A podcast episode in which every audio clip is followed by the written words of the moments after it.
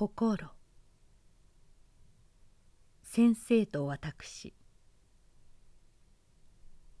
私はその人を常に先生と呼んでいた。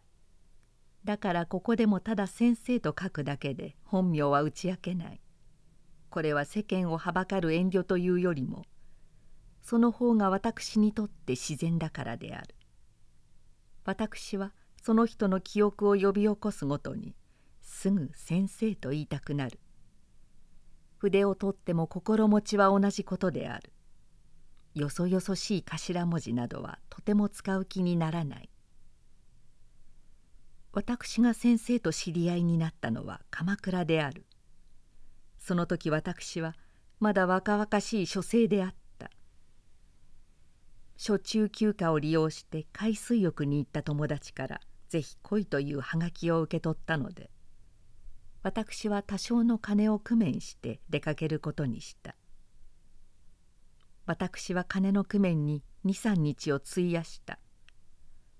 ところが私が鎌倉に着いて3日と経たないうちに私を呼び寄せた友達は急に国元から帰れという電報を受け取った。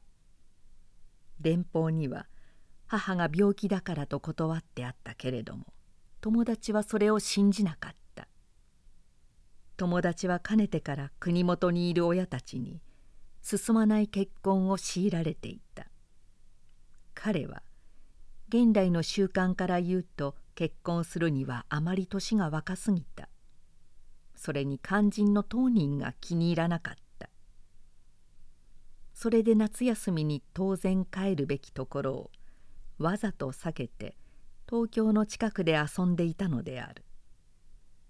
彼は電報を私に見せてどうしようと相談をした。私にはどうしていいかわからなかった。けれども実際彼の母が病気であるとすれば彼は元より帰るべきはずであった。それで彼はとうとう帰ることになった。せっかく来た私は一人取り残された。学校の授業が始まるにはまだだいぶ日数があるので鎌倉におってもよし帰ってもよいという境遇にいた私は当分元の宿に泊まる覚悟をした。友達は中国のある資産家の息子で金に不自由のない男であったけれども学校が学校なのと年が年なので生活の程度は私とそう変わりもしなかった。したがって一りぼっちになった私は別に格好な宿を探す面倒も持たなかったのである。宿は鎌倉でも偏僻な方角にあった。玉突きだのアイスクリームだのというハイカラなものには長い縄手を一つ越さなければ手が届かなかった。車で行っても20銭は取られた。けれども個人の別荘はそこここにいくつでも建てられていた。それに海へはごく近いので海水浴をやるには至極便利な地位を占めていた。私は毎日海へ入りに出かけた。古いくすぶり返ったわらぶきの間を通り抜けて磯へ降りるとその辺にこれほどの都会人種が住んでいるかと思うほど秘書に来た男や女で砂の上が動いていた。ある時は海の中が銭湯のように黒い頭でごちゃごちゃしていることもあった。その中に知った人を一人も持たない私もこういうにぎやかな景色の中に包まれて砂の上に寝そべってみたり膝頭を波に打たしてそこいらを跳ね回るのは愉快であった。私は実に先生をこの雑踏の間に見つけ出したのである。その時海岸には掛け茶屋が2軒あった。私はふとした弾みからその一軒の方に行き慣れていた。長谷辺に大きな別荘を構えている人と違って命名に専用の着替え場をこしらえていないここいらの秘書客には是非ともこうした共同着替え所といったふうなものが必要なのであった。彼らはここで茶を飲みここで休息するほかにここで海水着を洗濯させたりここで潮はゆい体を清めたりここへ帽子や傘を預けたりするのである。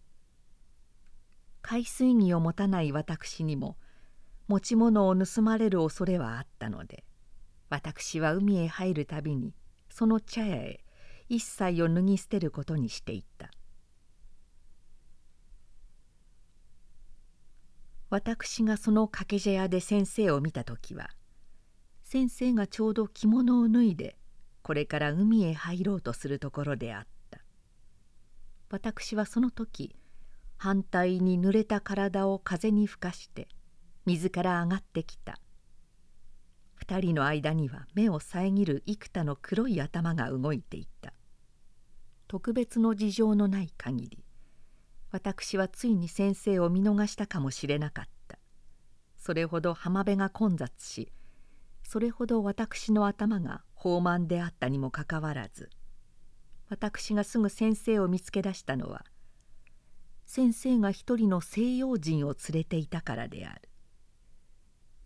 その西洋人の優れて白い皮膚の色が掛け茶屋へ入るや否やすぐ私の注意を引いた。純粋の日本の浴衣を着ていた彼はそれを将棋の上にすぽりと放り出したまま腕組みをして海の方を向いて立っていた。彼は我々の履く猿股一つのほか何者も肌につけていなかった。私にはそれが第一不思議だった。私はその2日前に由比ヶ浜まで行って砂の上にしゃがみながら長い間西洋人の海へ入る様子を眺めていた。私の尻を下ろしたところは少し小高い丘の上でそのすぐ脇がホテルの裏口になっていたので私のじっとしている間にだいぶ多くの男が塩を浴びに出てきたがいずれも胴と腕とももは出していなかった。女はことさら肉を隠しがちであった。大抵は頭にゴム製の頭巾をかぶってエビ茶や紺や愛の色を波間に浮かしていた。そういうありさまを目撃したばかりの私の目には猿股一つで済ましてみんなの前に立っているこの西洋人がいかにも珍しく見えた。彼はやがて自分の脇を顧みてそこにこごんでいる日本人に一言二言何か言った。その日本人は砂の上に落ちた手ぬぐいを拾い上げているところであったがそれを取り上げるや否やすぐ頭を包んで海の方へ歩き出した。その人がすなわち先生であった。私は単に好奇心のために並んで浜辺を降りていく二人の後ろ姿を見守っていた。すると彼らはまっすぐに波の中に足を踏み込んだ。そうして遠浅の磯近くにわいわい騒いでいる多人数の間を通り抜けて比較的広々したところへ来ると二人とも泳ぎ出した。彼らの頭が小さく見えるまで沖の方へ向いていった。それから引き返してまた一直線に浜辺まで戻ってきた。掛け茶屋へ帰ると井戸の水も浴びずにすぐ体を拭いて着物を着てさっさとどこかへ行ってしまった。彼らの出て行った後私はやはり元の将棋に腰を下ろしてタバコをふかしていた。その時私はポカンとしながら先生のことを考えた。どうもどこかで見たことのある顔のように思われてならなかった。しかしどうしてもいつどこで会った人か思い出せずにしまった。その時の私は屈託がないというよりむしろ不良に苦しんでいた。それであくる日もまた先生に会った時刻を見計らってわざわざ掛け茶屋まで出かけてみた。すると西洋人は来ないで先生一人麦わら帽をかぶってやってきた。先生は眼鏡を取って台の上に置いてすぐ手ぬぐいで頭を包んでスタスタ浜を降りていった。先生が昨日のように騒がしい翼角の中を通り抜けて一人で泳ぎ出した時私は急にその後が追いかけたくなった。私は浅い水を頭の上まで跳ねかして相当の深さのところまで来てそこから先生を目印に抜き出を切った。すると先生は昨日と違って一種の古線を描いて妙な方向から岸の方へ帰り始めた。それで私の目的はついに達せられなかった。私が丘へ上がって雫の垂れる手を振りながら掛け茶屋に入ると先生はもうちゃんと着物を着て入れ違いに外へ出て行った。私は次の日も同じ時刻に浜へ行って先生の顔を見た。その次の日にもまた同じことを繰り返した。けれども物を言いかける機会も挨拶をする場合も2人の間には起こらなかった。その上先生の態度はむしろ非社交的であった。一定の時刻に挑然としてきてまた挑然と帰っていった。周囲がいくらにぎやかでもそれにはほとんど注意を払う様子が見えなかった。最初一緒に来た西洋人はその後まるで姿を見せなかった。先生はいつでも一人であった。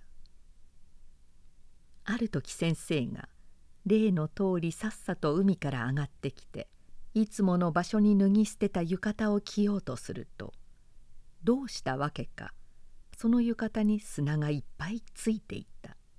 先生はそれを落とすために後ろ向きになって浴衣を23度振った。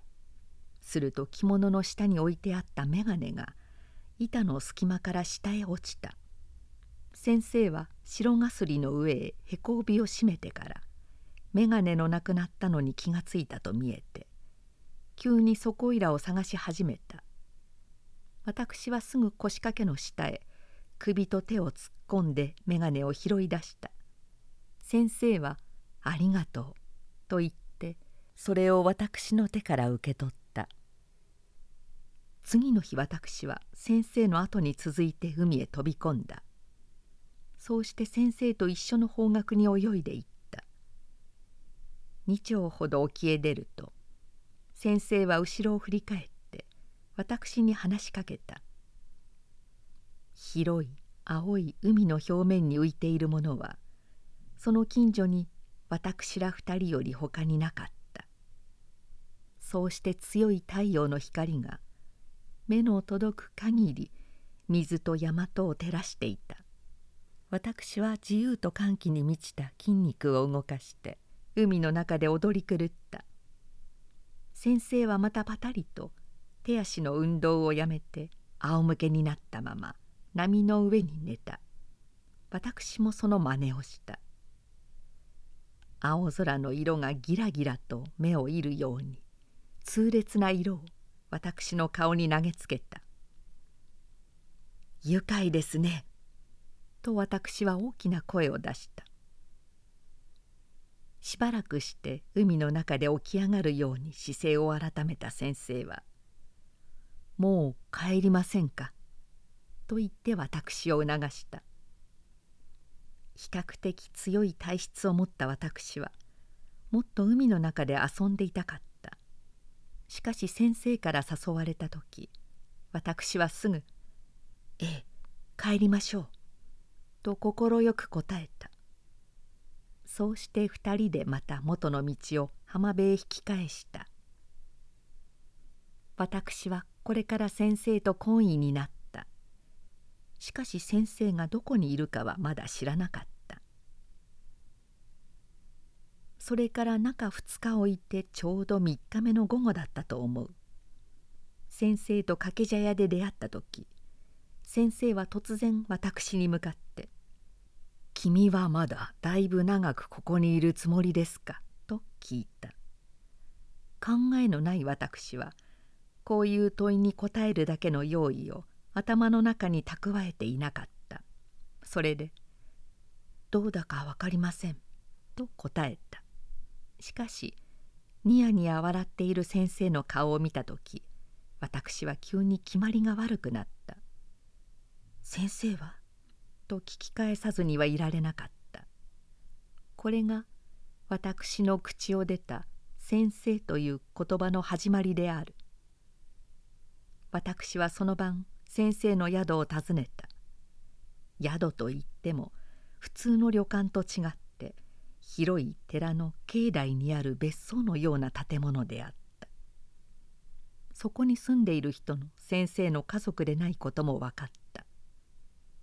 私が「先生先生」と呼びかけるので先生は苦笑いをした。私はそれが年長者に対する私の口癖だと言って弁解した。私はこの間の西洋人のことを聞いてみた。先生は彼の風変わりのところやもう鎌倉にいないことやいろいろの話をした末日本人にさえあまり付き合いを持たないのにそういう外国人と近づきになったのは不思議だと言ったりした。私は最後に先生に向かってどこかで先生を見たように思うけれどもどうしても思い出せないと言った。若い私はその時暗に相手も私と同じような感じを持っていはしまいかと疑った。そうして腹の中で先生の返事を予期してかかった。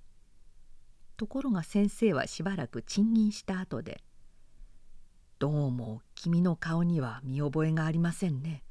人違いじゃないですか」と言ったので私は変に一種の失望を感じた。私は月の末に東京へ帰った。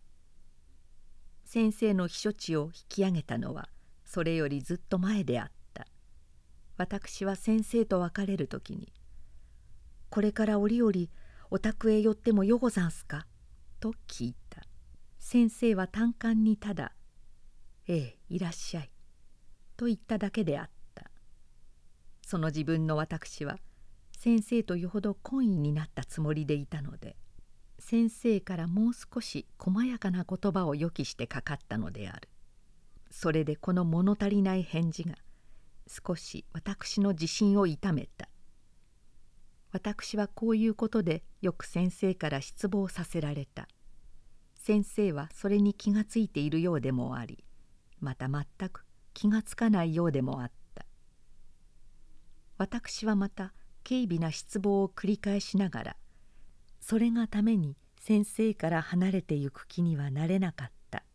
むしろそれとは反対で不安に動かされるたびにもっと前へ進みたくなった。もっと前へ進めば私の予期するあるものがいつか目の前に満足に現れてくるだろうと思った。私は若かった。けれども全ての人間に対して若い血がこう素直に働こうとは思わなかった。私はなぜ先生に対してだけこんな心持ちが起こるのかわからなかった。それが先生の亡くなった今日になって初めて分かってきた。先生は初めから私を嫌っていたのではなかったのである。先生が私に示した時々のそっけない挨拶や冷淡に見える動作は私を遠ざけようとする不快の表現ではなかったのである。痛ましい先生は自分に近づこうとする人間に近づくほどの価値のないものだからよせという警告を与えたのである。人の懐かしみに応じない先生は人を軽蔑する前にまず自分を軽蔑していたものと見える。私は無論先生を訪ねるつもりで東京へ帰ってきた。帰ってから授業の始まるまでにはまだ2週間の日数があるのでそのうちに一度行っておこうと思った。しかし帰って23日と経つうちに鎌倉にいた時の気分がだんだん薄くなってきた。そうしてその上に彩られる大都会の空気が記憶の復活に伴う強い刺激とともに濃く私の心を染めつけた。私は往来で学生の顔を見るたびに新しい学年に対する希望と緊張とを感じた。私はしばらく先生のことを忘れた。授業が始まって1ヶ月ばかりすると私の心にまた一種のたるみができてきた。私はなんだか不足な顔をして往来を歩き始めた。物欲しそうに自分の部屋の中を見回した。私の頭には再び先生の顔が浮いて出た。私はまた先生に会いたくなった。初めて先生の家を訪ねた時先生は留守であった。二度目に行ったのは次の日曜だと覚えている。晴れた空が身に染み込むように感じられるいい日和であった。その日も先生は留守であった。鎌倉にいた時私は先生自身の口からいつでも大抵家にいるということを聞いた。むしろ外出嫌いだということも聞いた。二度来て二度とも会えなかった私はその言葉を思い出してわけもない不満をどこかに感じた。私はすぐ玄関先を去らなかった。下女の顔を見て少し躊躇してそこに立っていた。この前名刺を取り継いだ記憶のある下女は私を待たしておいてまた家へ入った。すると奥さんらしい人が代わって出てきた。美しい奥さんであった。私はその人から丁寧に先生の出先を教えられた。先生は霊月その日になると雑司ヶ谷の墓地にあるある仏花を手向けに行く習慣なのだそうである。たった今出たばかりで10分になるかならないかでございます」と奥さんは気の毒そうに言ってくれた。私は会釈して外へ出た。にぎやかな町の方へ一丁ほど歩くと私も散歩がてら雑司ヶ谷へ行ってみる気になった。先生に会えるか会えないかという好奇心も動いた。それですぐきびすを巡らした。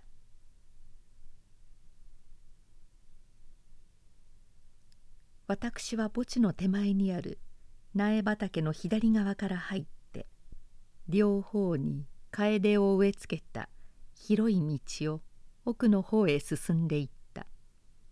するとその外れに見える茶店の中から先生らしい人がふいと出てきた。私はその人の眼鏡の縁が日に光るまで近く寄っていった。そうして出し抜けに「先生」と大きな声をかけた。先生は突然立ち止まって私の顔を見た。どうして？どうして？先生は同じ言葉を二遍繰り返した。その言葉は新刊とした昼のうちに異様な調子を持って繰り返された。私は急に何とも答えられなくなった。私の後をつけてきたのですか？どうして？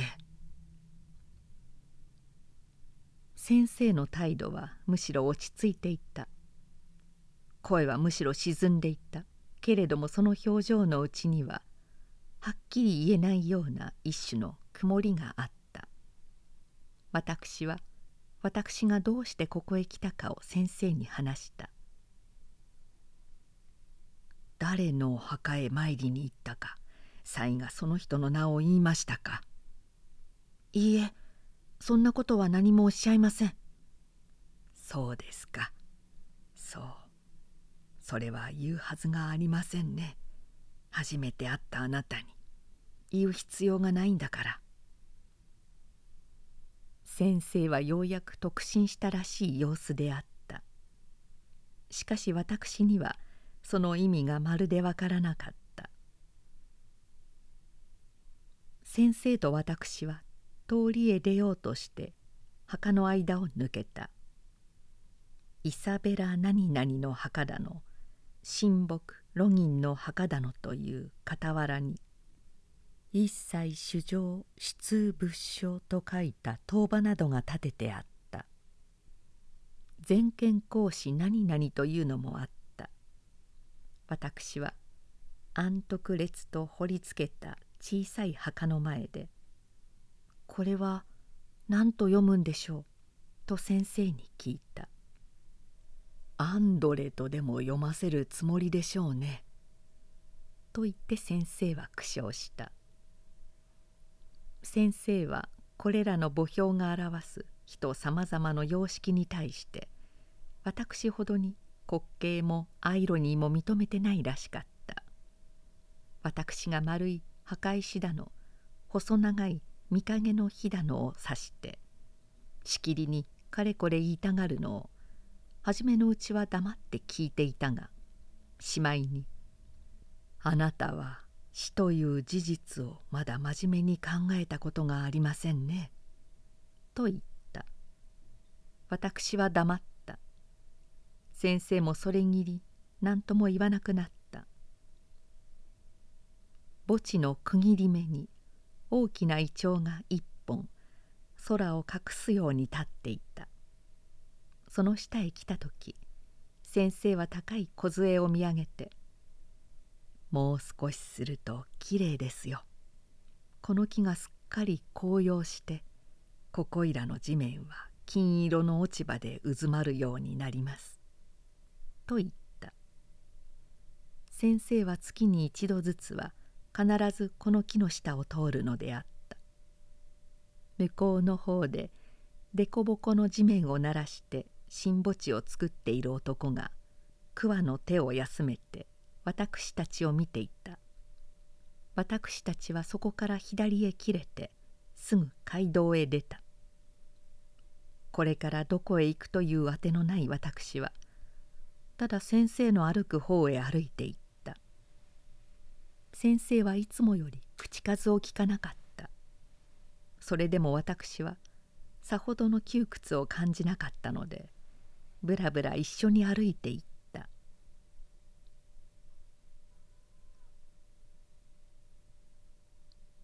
すぐお宅へお帰りですか？ええ別に寄るところもありませんから。二人はまた黙って南の方へ坂を降りた。先生のお宅の墓地はあそこにあるんですか？と私がまた口を聞き出した。いいえ。どなたのお墓があるんですか？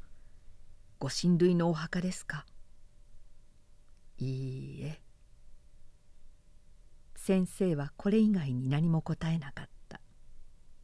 私もその話はそれぎりにして切り上げた。すると一丁ほど歩いた後で先生が不意にそこへ戻ってきた。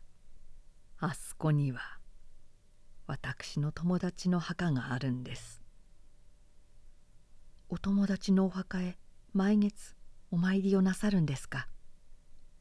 そうです。先生はその日これ以外を語らなかった。私はそれから時々先生を訪問するようになった。行くたびに先生は在宅であった。先生に会う度数が重なるにつれて私はますますしげく先生の玄関へ足を運んだ。けれども先生の私に対する態度は初めて挨拶をした時も懇意になったその後もあまり変わりはなかった。先生はいつも静かであった。ある時は静かすぎて寂しいくらいであった。私は最初から先生には近づきがたい不思議があるように思っていた。それでいてどうしても近づかなければいられないという感じがどこかに強く働いた。こういう感じを先生に対して持っていた者は多くの人のうちであるいは私だけかもしれない。しかしその私だけにはこの直感が後になって事実の上に証拠立てられたのだから。私は若々しいと言われても馬鹿げていると笑われてもそれを見越した自分の直角をとにかく頼もしくまた嬉しく思っている。人間を愛しうる人愛せずにはいられない人それでいて自分の懐にいろうとする者を手を広げて抱きしめることのできないこれが先生であった。今言った通り先生は始終静かであった。落ち着いていた。けれども時として変な曇りがその顔を横切ることがあった。窓に黒い鳥影がさすように刺すかと思うとすぐ消えるには消えたが私が初めてその曇りを先生の眉間に認めたのは雑司ヶ谷の墓地で不意に先生を呼びかけた時であった。私はその異様の瞬間に今まで快く流れていた心臓の潮流をちょっと鈍らせた。しかしそれは単に一時の決体に過ぎなかった。私の心は5分と経たないうちに平素の弾力を回復した。私はそれぎり暗そうなこの雲の影を忘れてしまった。ゆくりなくまたそれを思い出させられたのは小春の尽きるに間のないある晩のことであった。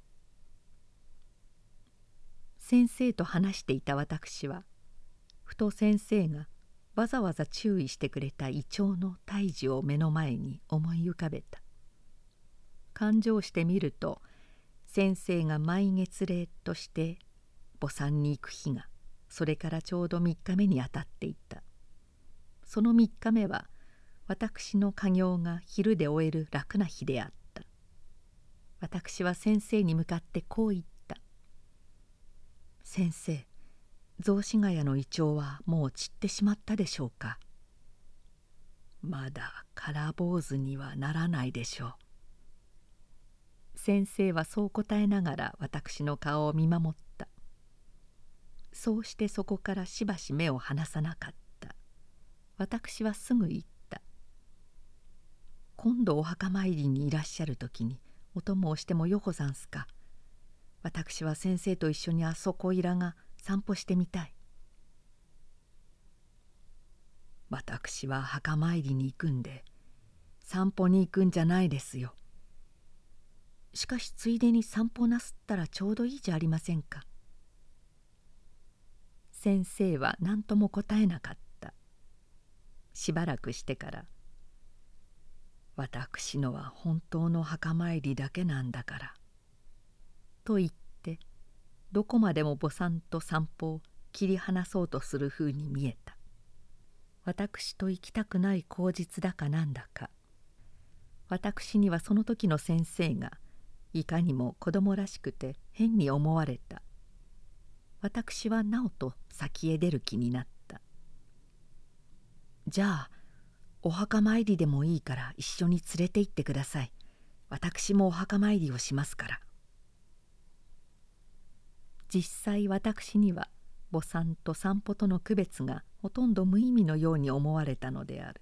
すると先生の眉がちょっと曇った。目の内にも異様の光が出た。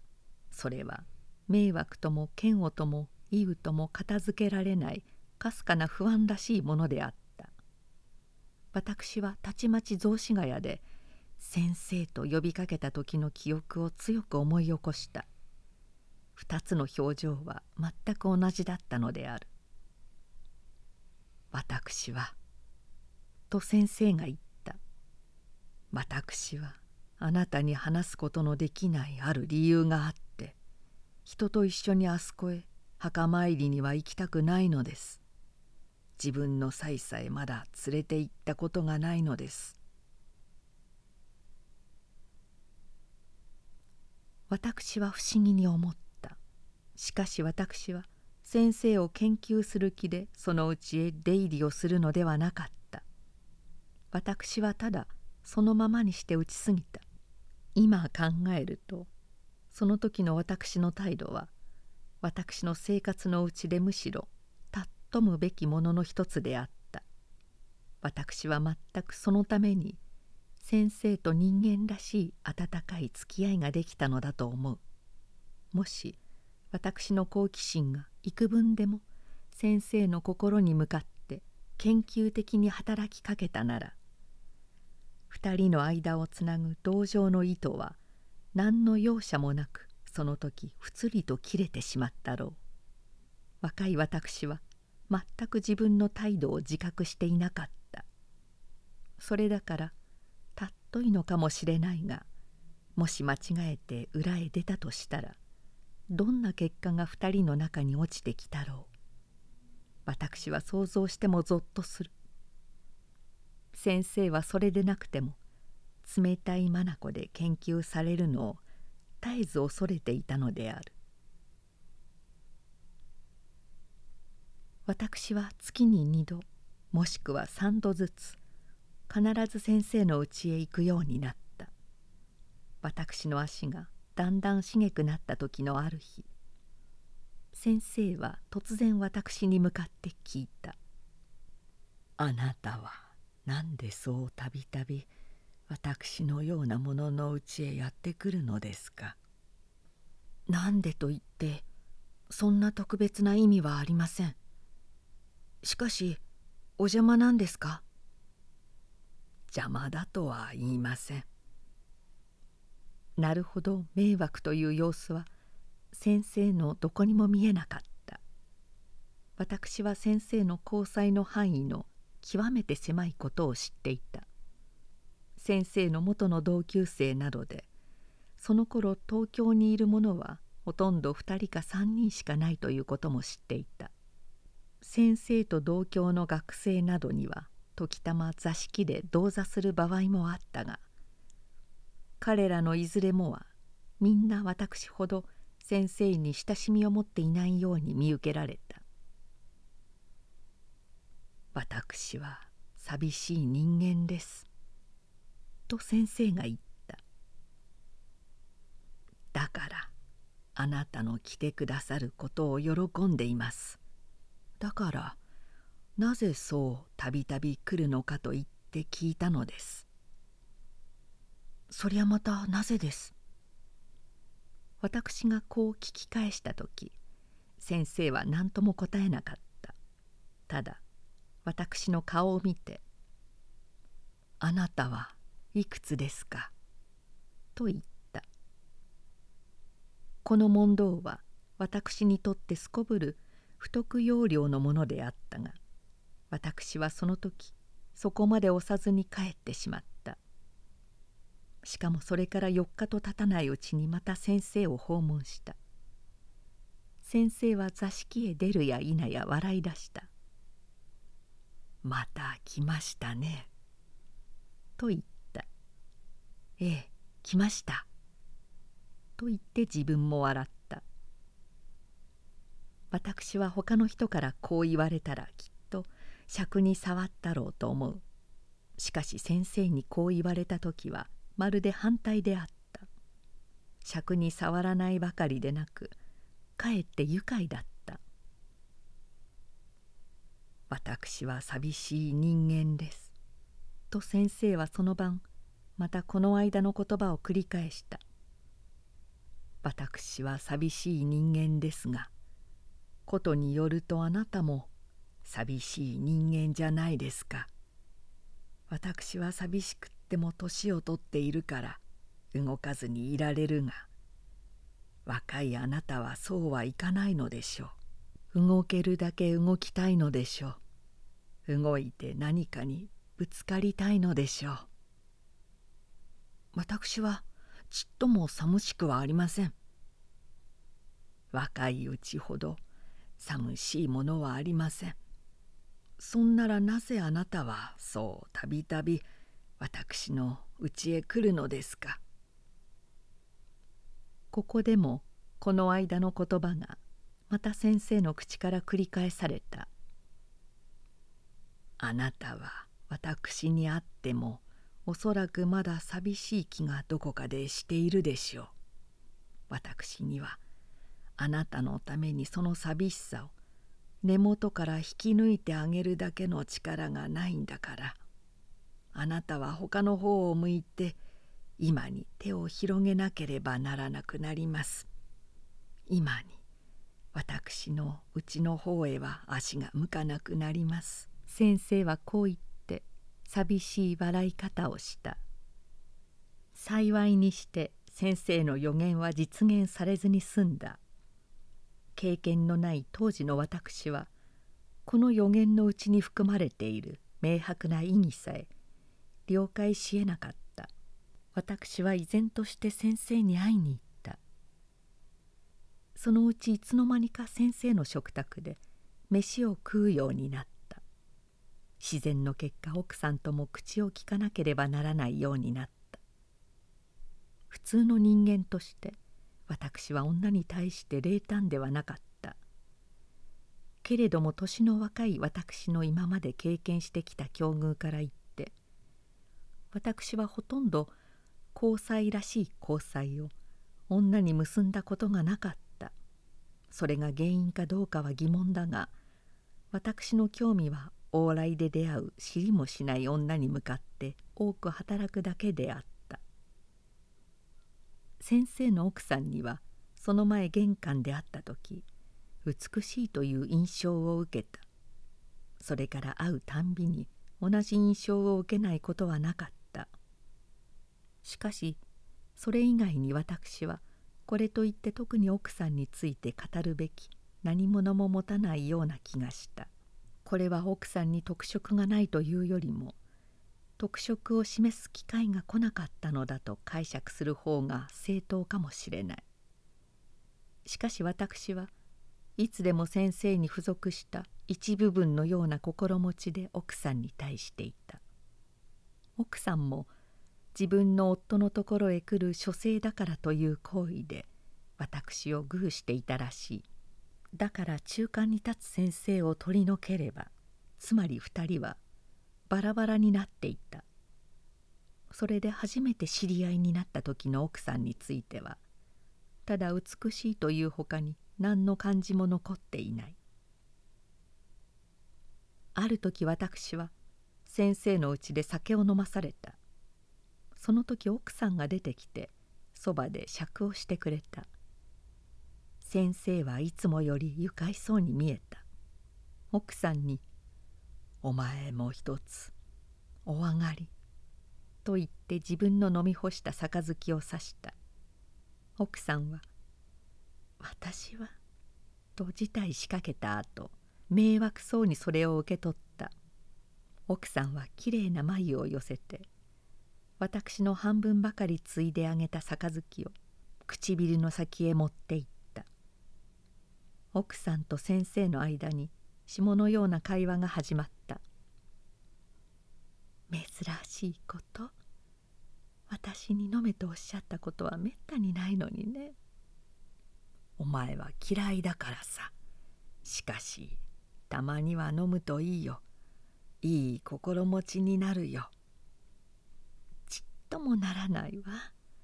苦しい義理で。でもあなたは大変。ご愉快そうね。少しごしを召し上がると。時によると大変愉快になる。しかしいつでもというわけにはいかない。今夜はいかがです？今夜はいい心持ちだね。これから毎晩少しずつ召し上がるとよござんすよ。そうはいかない。召し上がってくださいよ。その方が寂しくなくっていいから。先生のうちは夫婦と下女だけであった。行くたびに大抵はひそりとしていた。高い笑い声などの聞こえる試しはまるでなかった。ある時はうちの中にいる者は先生と私だけのような気がした。子供でもあるといいんですがね。と奥さんは私の方を向いていった。私は「そうですな」と答えた。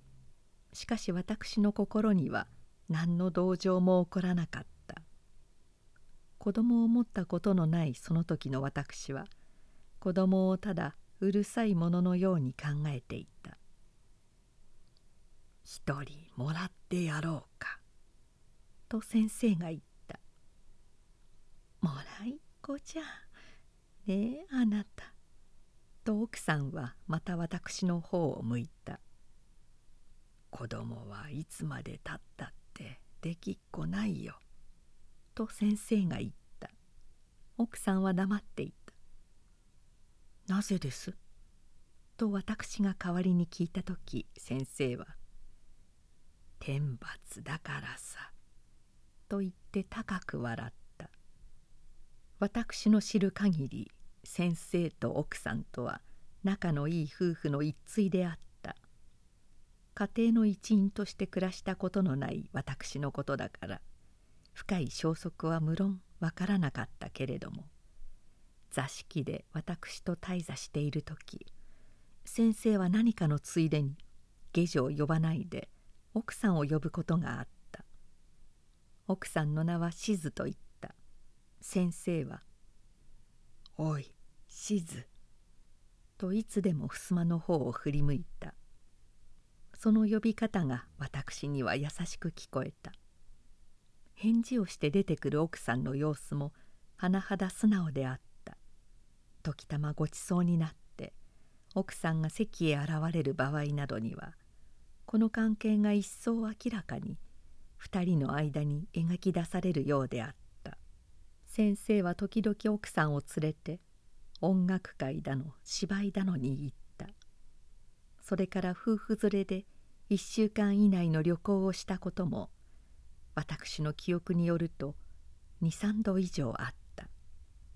私は箱根からもらった絵はがきをまだ持っている。日光へ行った時はもみじの葉を1枚封じ込めた郵便ももらった。当時の私の目に映った先生と奥さんの間柄はまずこんなものであった。そのうちにたった一つの例外があった。ある日私がいつもの通り先生の玄関から案内を頼もうとすると座敷の方で誰かの話し声がした。よく聞くとそれが尋常の談話でなくてどうもいさかいらしかった。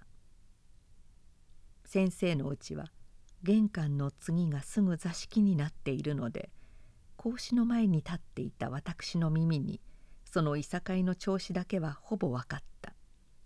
そうしてそのうちの一人が先生だということも時々高まってくる男の方の声で分かった。相手は先生よりも低い女ので誰だかはっきりしなかったがどうも奥さんらしく感じられた。泣いているようでもあった。私はどうしたものだろうと思って玄関先で迷ったがすぐ決心をしてそのまま下宿へ帰った。妙に不安な心持ちが私を襲ってきた。私は書物を読んでも飲み込む能力を失ってしまった。約1時間ばかりすると先生が窓の下へ来て私の名を呼んだ。私は驚いて窓を開けた。先生は散歩しようと言って下から私を誘った。さっき帯の間へくるんだままの時計を出してみるともう8時過ぎであった。私は帰ったなりまだ袴をつけていた。私はそれなりすぐ表へ出た。その晩私は先生と一緒にビールを飲んだ。先生は元来狩猟に乏しい人であった。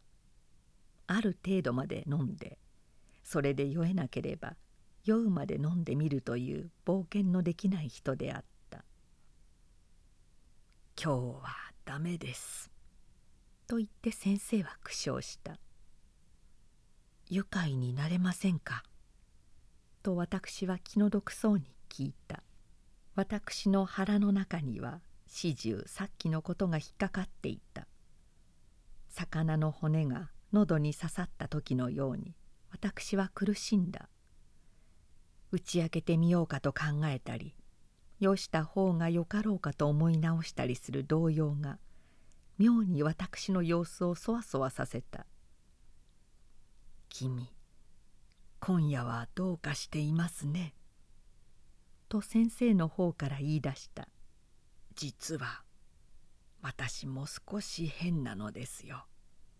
君にわかりますか?」私は何の答えもしえなかった。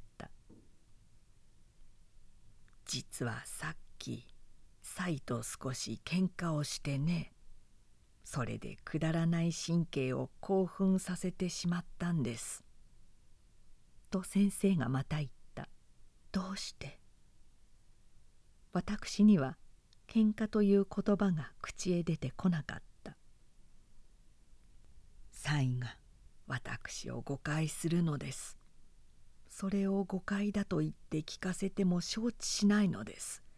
つい腹を立てたのです。どんなに先生を誤解なさるんですか？先生は私のこの問いに答えようとはしなかった。サイが考えているような人間なら私だってこんなに苦しんでいやしない。先生がどんなに苦しんでいるかこれも私には想像の及ばない問題であった。2人が帰る時歩きながらの沈黙が一丁も二丁も続いた。その後で突然先生が口を聞き出した「悪いことをした。怒って出たからサイはさぞ心配をしているだろう。考えると女はかわいそうなものですね。私のサイなどは私より他にまるで頼りにするものがないんだから。先生の言葉はちょっとそこで途切れたが別に私の返事を期待する様子もなくすぐその続きへ移っていった。そう言うと夫の方はいかにも心丈夫のようで少し滑稽だが君私は君の目にどう映りますかね？強い人に見えますか？弱い人に見えますか？中ぐらいに見えます」と私は答えた。この答えは先生にとって少し案外らしかった。先生はまた口を閉じて無言で歩き出した。先生の家へ帰るには私の下宿のついそばを通るのが順路であった。私はそこまで来て曲がり角で別れるのが先生にすまないような気がした。ついでにお宅の前までお供しましょうか」と言った。先生はたちまち手で私を遮った「もう遅いから早く帰りたまえ。私も早く帰ってやるんだから。細君のために」先生が最後に付け加えた「細君のために」という言葉は妙にその時の私の心を温かにした。私はその言葉のために帰ってから安心して寝ることができた。私はその後も長い間この「細君のために」という言葉を忘れなかった。先生と奥さんの間に起こった波乱が大したものでないことはこれでも分かった。それがまためったに起こる現象でなかったこともその後絶えず出入りをしてきた私にはほぼ推察ができた。それどころか先生はある時こんな感想すら私に漏らした。私は世の中で女というものをたった一人しか知らない。妻以外の女はほとんど女として私に訴えないのです。妻の方でも私を天下にただ一人しかない男と思ってくれています。そういう意味から言って私たちは最も幸福に生まれた人間の一対であるべきはずです。私は今前後の行きがかりを忘れてしまったから先生が何のためにこんな自白を私にして聞かせたのかはっきり言うことができない。けれども先生の態度の真面目であったのと調子の沈んでいたのとはいまだに記憶に残っている。その時ただ私の耳に異様に響いたのは最も幸福に生まれた人間の一対であるべきはずですという最後の一句であった。先生はなぜ幸福な人間と言い切らないであるべきはずであると断ったのか私にはそれだけが不審であった。ことにそこへ一種の力を入れた先生の語気が不審であった。先生は事実果たして幸福なのだろうか。また幸福であるべきはずでありながらそれほど幸福でないのだろうか。私は心の内で疑らざるを得なかった。けれどもその疑いは一時限りどこかへ葬られてしまった。私はそのうち先生の留守に行って奥さんと二人差し向かいで話をする機会に出会った。先生はその日横浜を出版する汽船に乗って外国へ行くべき友人を新橋へ送りに行って留守であった。横浜から船に乗る人が朝8時半の汽車で新橋を立つのはその頃の習慣であった。私はある書物について先生に話してもらう必要があったのであらかじめ先生の承諾を得た通り約束の9時に訪問した。先生の新橋行きは前日わざわざ告別に来た友人に対する礼儀としてその日突然起こった出来事であった。先生はすぐ帰るから留守でも私に待っているようにと言い残していた。それで私は座敷へ上がって先生を待つ間奥さんと話をした。その時の私はすでに大学生であった。初めて先生の家へ来た頃から見るとずっと成人した気でいた。奥さんともだいぶ懇意になった後であった。私は奥さんに対して何の窮屈も感じなかった。差し向かいでいろいろの話をした。しかしそれは特色のないただの談話だから今ではまるで忘れてしまった。そのうちでたった一つ私の耳に止まったものがある。しかしそれを話す前にちょっと断っておきたいことがある。先生は大学出身であった。これは初めから私に知れていた。しかし先生の何もしないで遊んでいるということは東京へ帰って少し経ってから初めて分かった。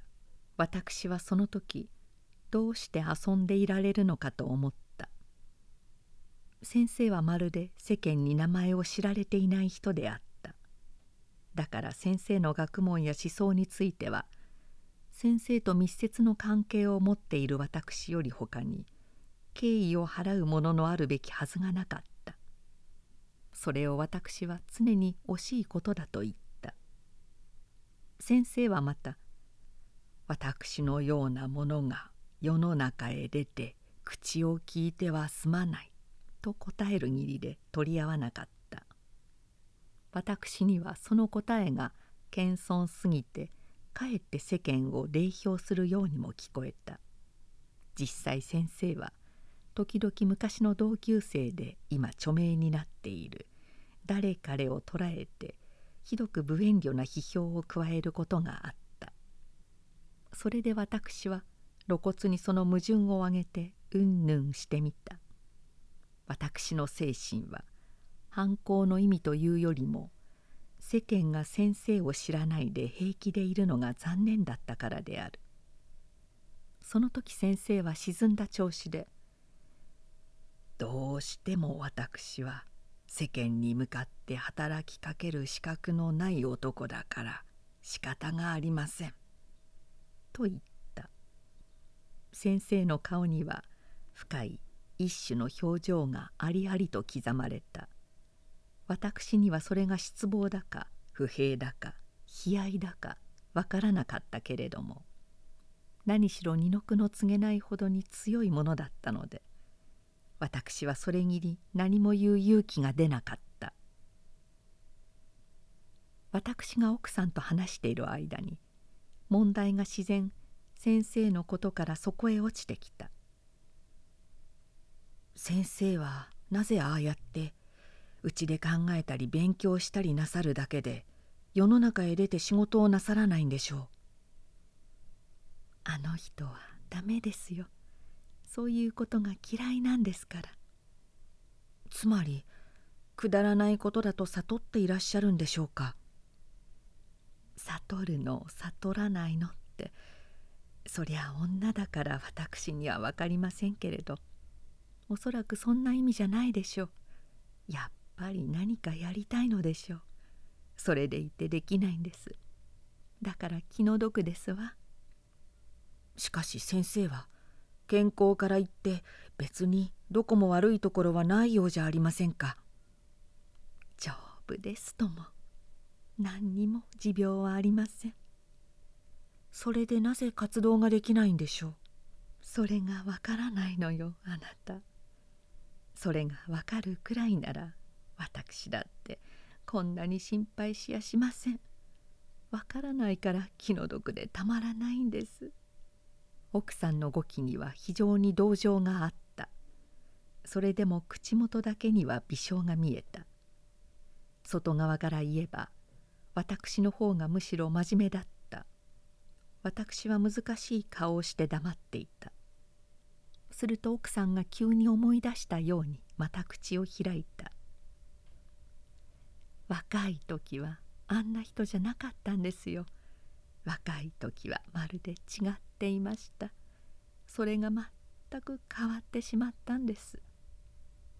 若い時っていつ頃ですか？と私が聞いた。書生時代よ。書生時代から先生を知っていらっしゃったんですか？奥さんは急に薄赤い顔をした。奥さんは東京の人であったそれはかつて先生からも奥さん自身からも聞いて知っていた。奥さんは「本当を言うと愛の子なんですよ」と言った。奥さんの父親は確か鳥取かどこかの出であるのにお母さんの方はまだ江戸といった自分の市ヶ谷で生まれた女なので奥さんは冗談半分そう言ったのである。ところが先生は全く方角違いの新潟県人であった。だから奥さんがもし先生の書生時代を知っているとすれば郷里の関係からでないことは明らかであった。しかし薄赤い顔をした奥さんはそれより以上の話をしたくないようだったので私の方でも深くは聞かずにおいた。先生と知り合いになってから先生の亡くなるまでに私は随分いろいろな問題で先生の思想や情操に触れてみたが結婚当時の状況についてはほとんど何者も聞きえなかった。私は時によるとそれを善意に解釈してもみた。年配の先生のことだから生めかしい回想などを若い者に聞かせるのはわざと慎んでいるのだろうと思った。時によるとまたそれを悪くも取った。先生に限らず奥さんに限らず2人とも私に比べると一時代前の飲酒のうちに成人したためにそういう艶っぽい問題になると正直に自分を解放するだけの勇気がないのだろうと考えた。もっともどちらも推測に過ぎなかった。そうしてどちらの推測の裏にも2人の結婚の奥に横たわる華やかなロマンスの存在を仮定していた。私の家庭は果たして謝らなかった。けれども私はただ恋の反面だけを想像に描き得たに過ぎなかった。先生は美しい恋愛の裏に恐ろしい悲劇を持っていた。そうしてその悲劇のどんなに先生にとって惨めなものであるかは相手の奥さんにまるで知れていなかった。奥さんは今でもそれを知らずにいる。先生はそれを奥さんに隠して死んだ。先生は奥さんの幸福を破壊する前にまず自分の生命を破壊してしまった。私は今この悲劇について何事も語らない。その悲劇のためにむしろ生まれ出たとも言える二人の恋愛についてはさっき言った通りであった。二人とも私にはほとんど何も話してくれなかった。奥さんは慎みのために先生はまたそれ以上の深い理由のためにただ一つ私の記憶に残っていることがある。ある時花自分に私は先生と一緒に上野へ行った。そうしてそこで美しい一対の男女を見た。彼らはむつまじそうに寄り添って花の下を歩いていた。場所が場所なので花よりもそちらを向いて目をそば立てている人がたくさんあった。新婚の夫婦のようだね。と先生が言った。仲が良さそうですね。と私が答えた。先生は苦笑さえしなかった。二人の男女を視線のほかに置くような方角へ足を向けた。それから私にこう聞いた「君は恋をしたことがありますか?」私はないと答えた「恋をしたくはありませんか?」私は答えなかった「したくないことはないでしょう」ええ。君は今あの男と女を見て冷やかしましたね。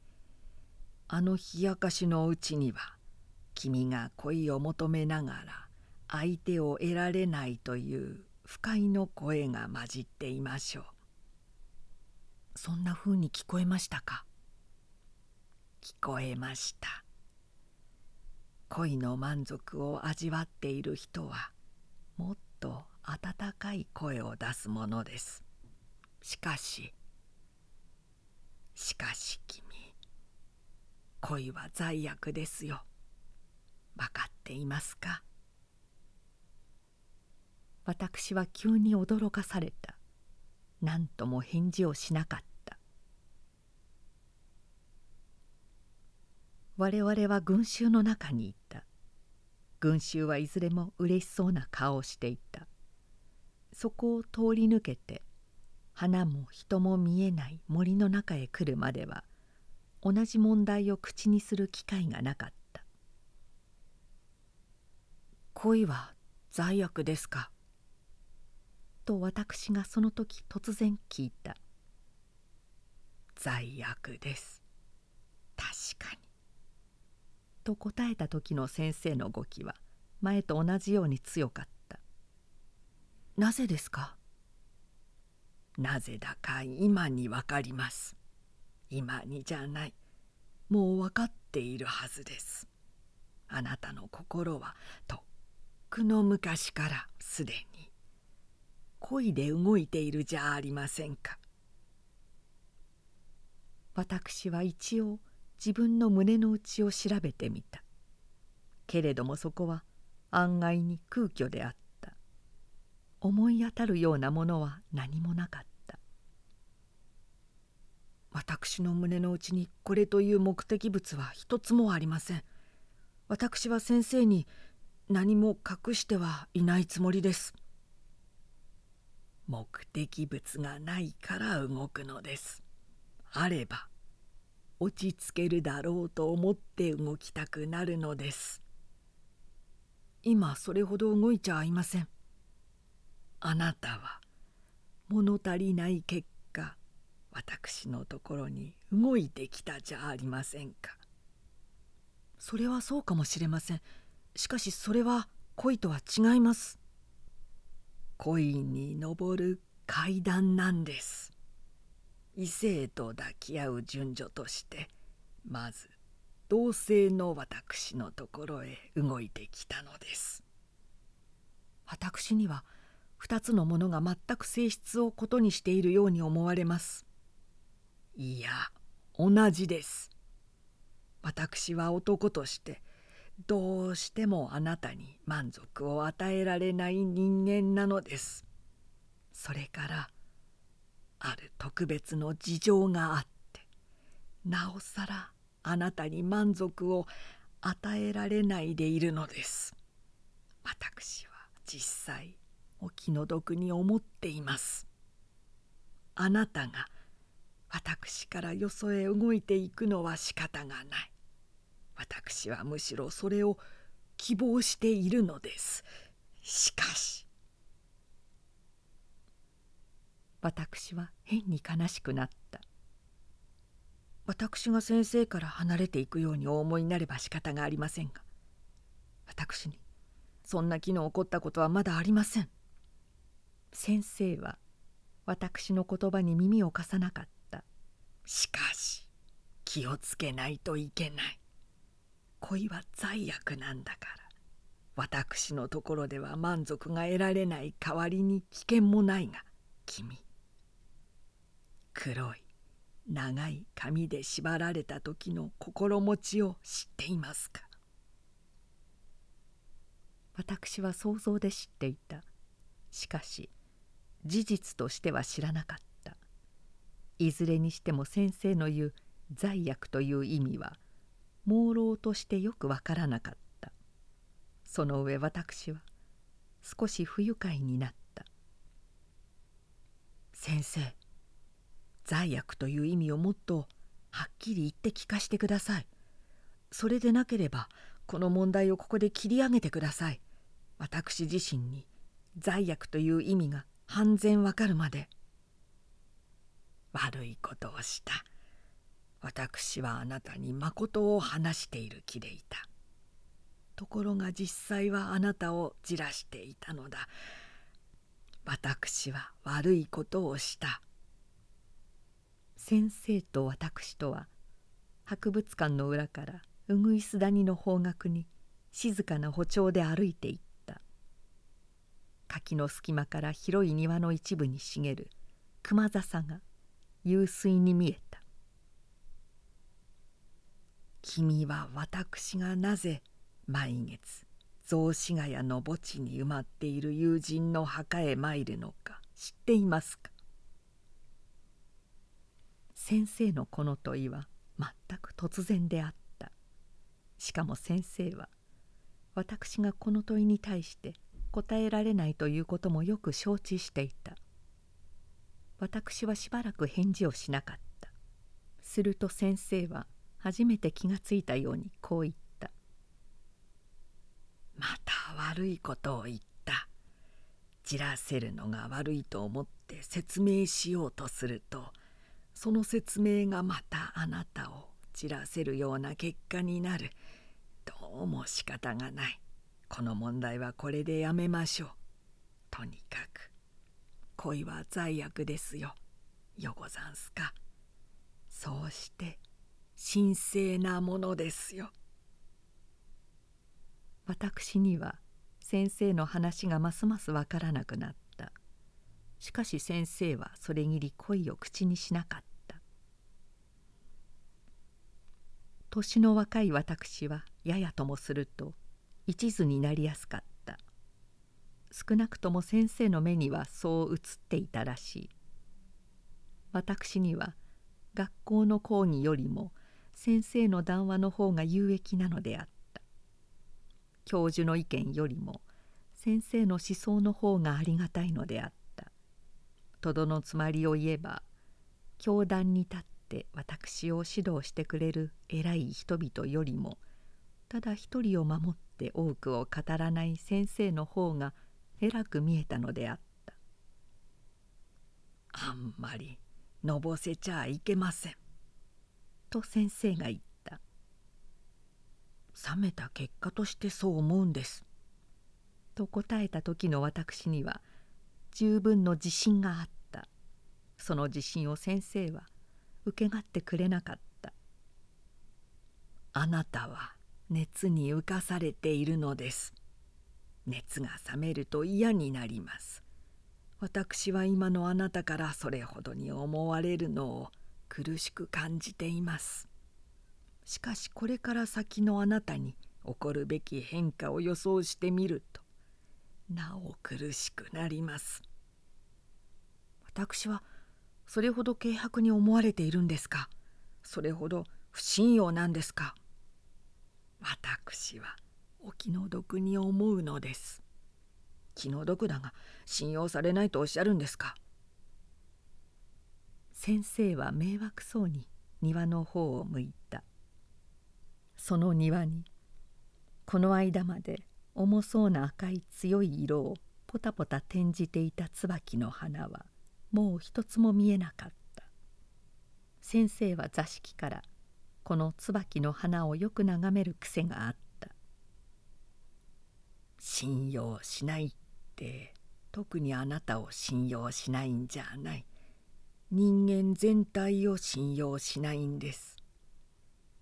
その時生垣の向こうで金魚売りらしい声がした。その他には何も聞こえるものもなかった。大通りから二丁も深く折れ込んだ麹は存外静かであった。うちの中はいつもの通りひっそりしていた。私は次の間に奥さんのいることを知っていた。黙って針仕事か何かしている奥さんの耳に私の話し声が聞こえるということも知っていた。しかし私は全くそれを忘れてしまった。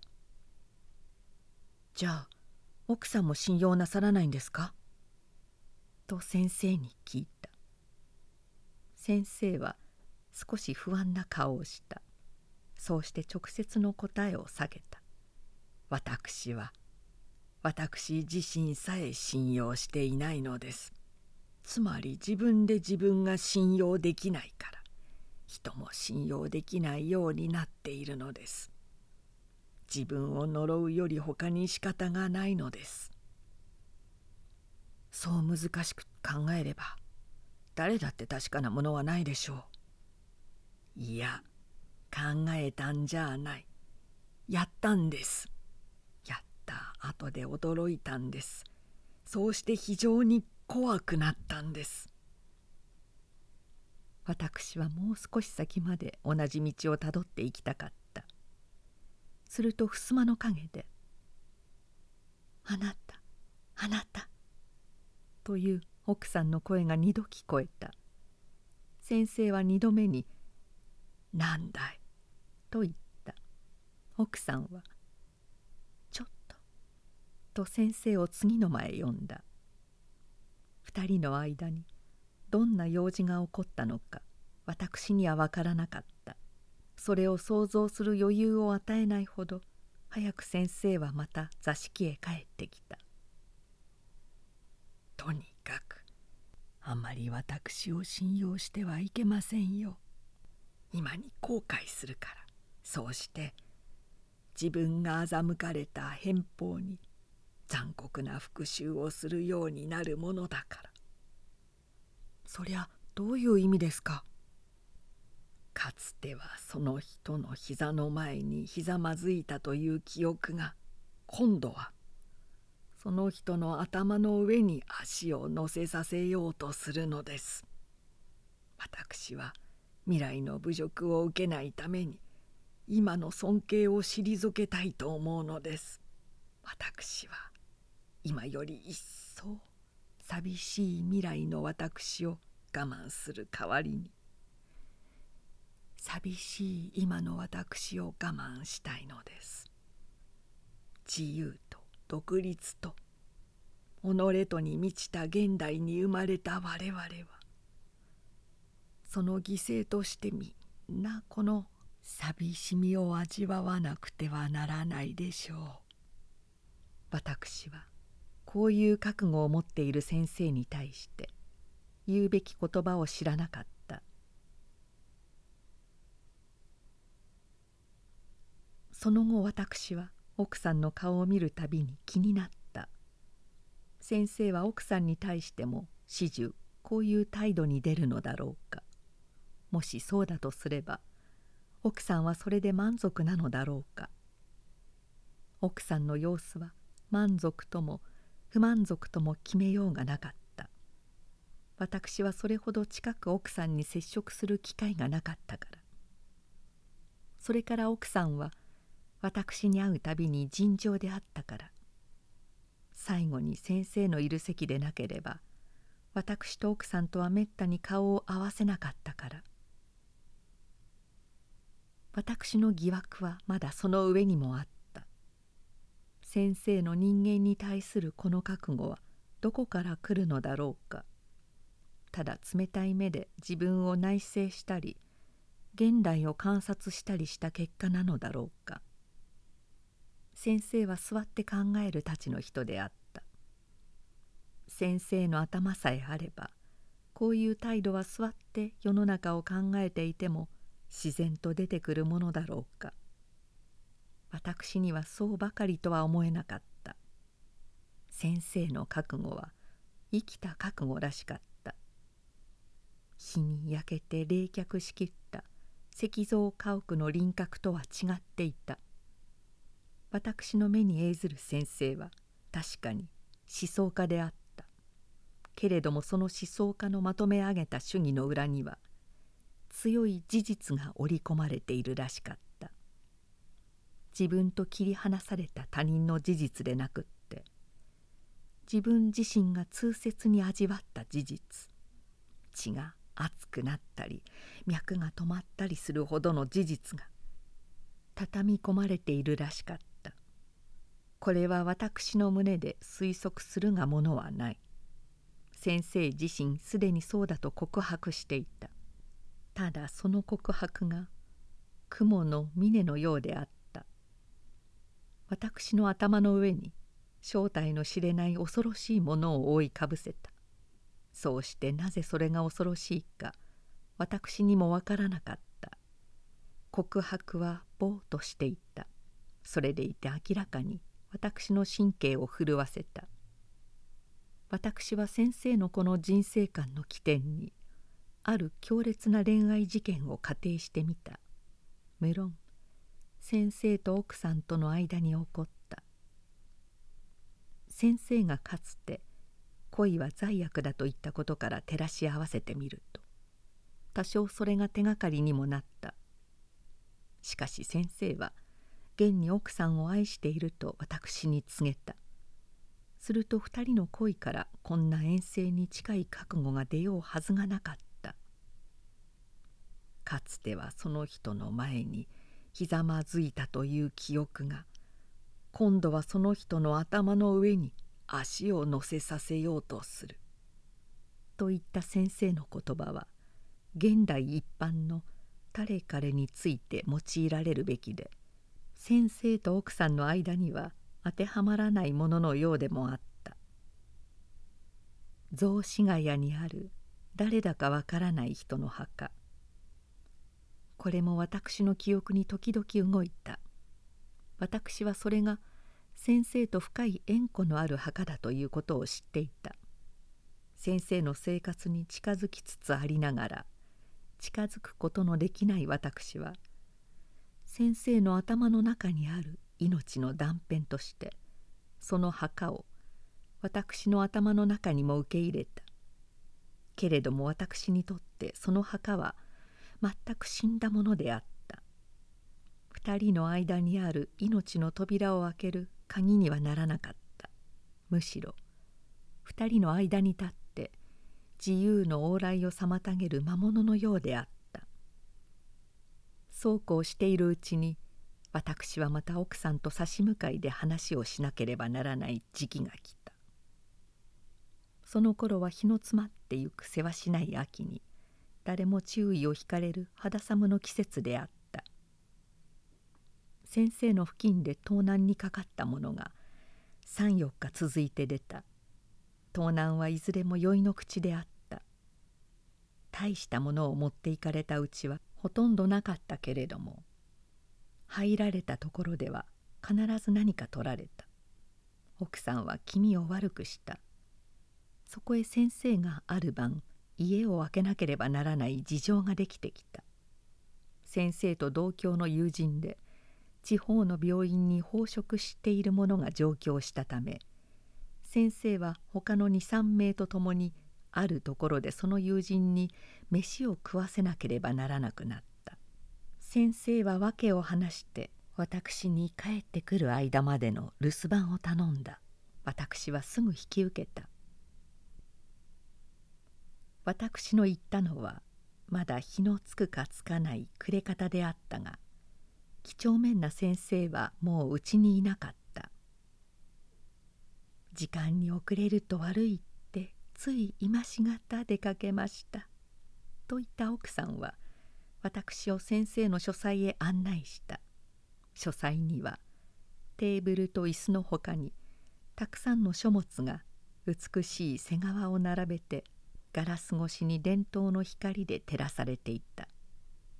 奥さんは火鉢の前に敷いた座布団の上へ私を座らせて「ちっとそこいらにある本でも読んでいてください」と断って出て行った。私はちょうど主人の帰りを待ち受ける客のような気がしてすまなかった。私はかしこまったままタバコを飲んでいた。奥さんが茶の間で何か下女に話している声が聞こえた。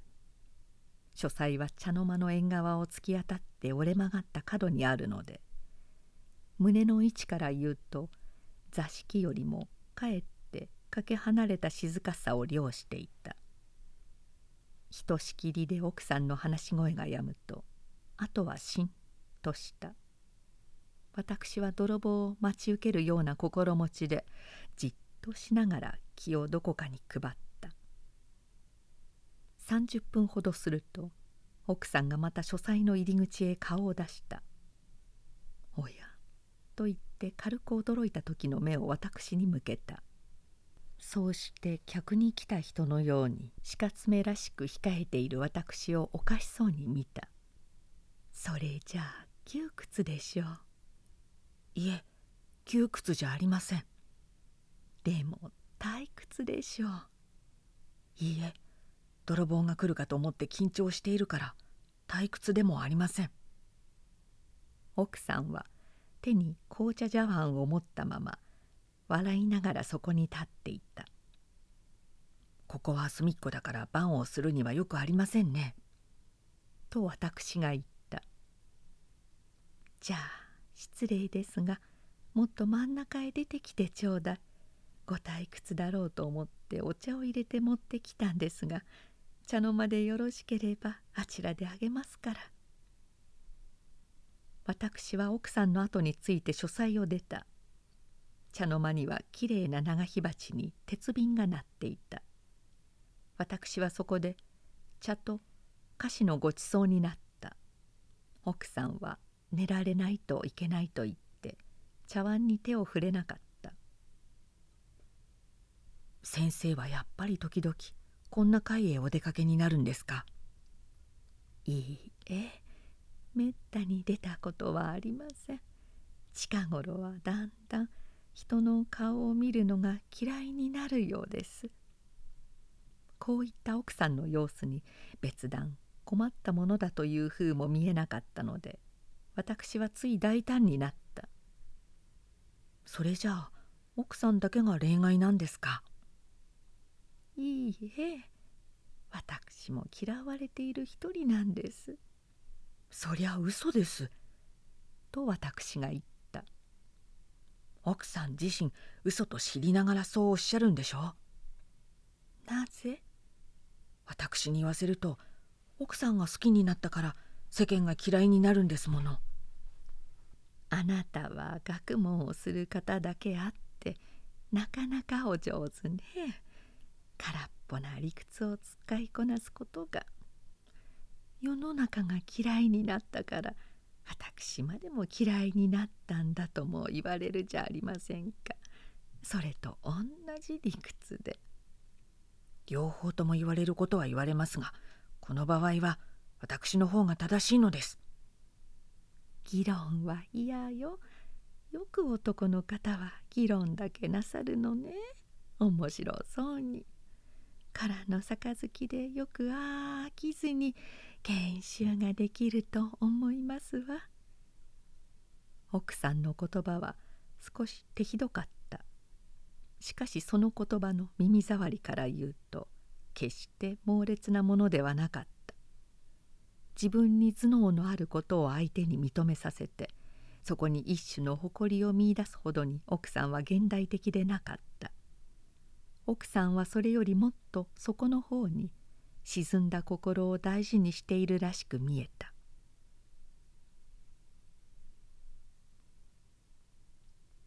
私はまだその後に言うべきことを持っていた。けれども奥さんからいたずらに議論を仕掛ける男のように取られては困ると思って遠慮した。奥さんは飲み干した紅茶茶碗の底を覗いて黙っている私をそらさないように。もう一杯あげましょうか」と聞いた。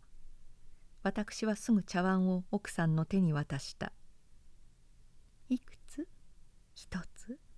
二つ」妙なもので角砂糖をつまみ上げた奥さんは私の顔を見て茶碗の中へ入れる砂糖の数を聞いた。奥さんの態度は私にこびるというほどではなかったけれどもさっきの強い言葉を努めて打ち消そうとする愛嬌に満ちていた。私は黙って茶を飲んだ。飲んでしまっても黙っていた。あなた大変黙り込んじまったのね。と奥さんが言った。何か言うとまた議論を仕掛けるなんて叱りつけられそうですから。と私は答えた。まさか。と奥さんが再び言った。2人はそれを糸口にまた話を始めた。そうしてまた2人に共通な興味のある先生を問題にした。奥さんさっきの続きをもう少し言わせてくださいませんか？奥さんには空な理屈と聞こえるかもしれませんが私はそんな上の空で言ってることじゃないんだから。じゃあおっしゃい。今奥さんが急にいなくなったとしたら先生は現在の通りで生きていられるでしょうか。そりゃあわからないわあなた。そんなこと先生に聞いてみるより他に仕方がないじゃありませんか。私のところへ持ってくる問題じゃないわ。奥さん私は真面目ですよ。だから逃げちゃいけません。正直に答えなくっちゃ。正直よ。正直に言って。私にはわからないのよ。じゃあ奥さんは先生をどのくらい愛していらっしゃるんですか？これは先生に聞くよりむしろ奥さんに伺っていい質問ですから。あなたに伺います。何もそんなこと開き直って聞かなくってもいいじゃありませんか。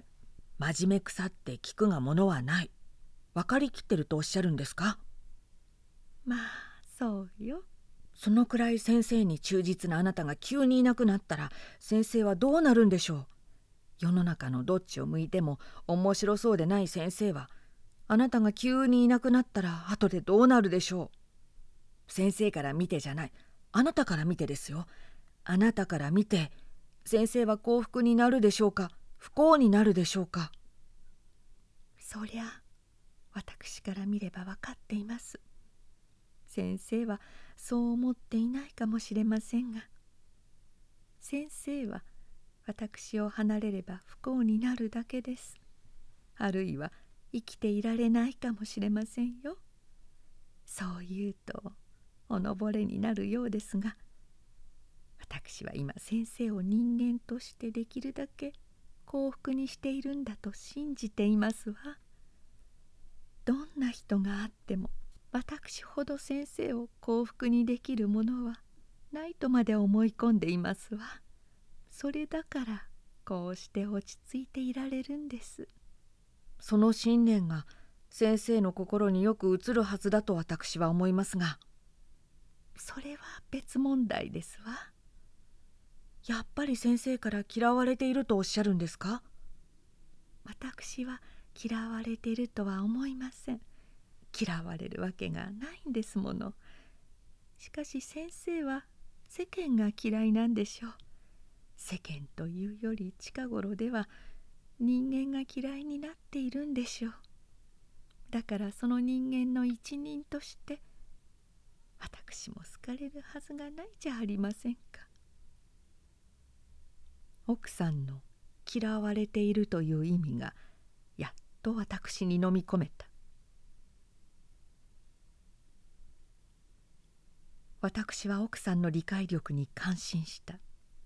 奥さんの態度が旧式の日本の女らしくないところも私の注意に一種の刺激を与えた。それで奥さんはその頃流行り始めたいわゆる新しい言葉などはほとんど使わなかった。私は女というものに深い付き合いをした経験のないうかつな青年であった。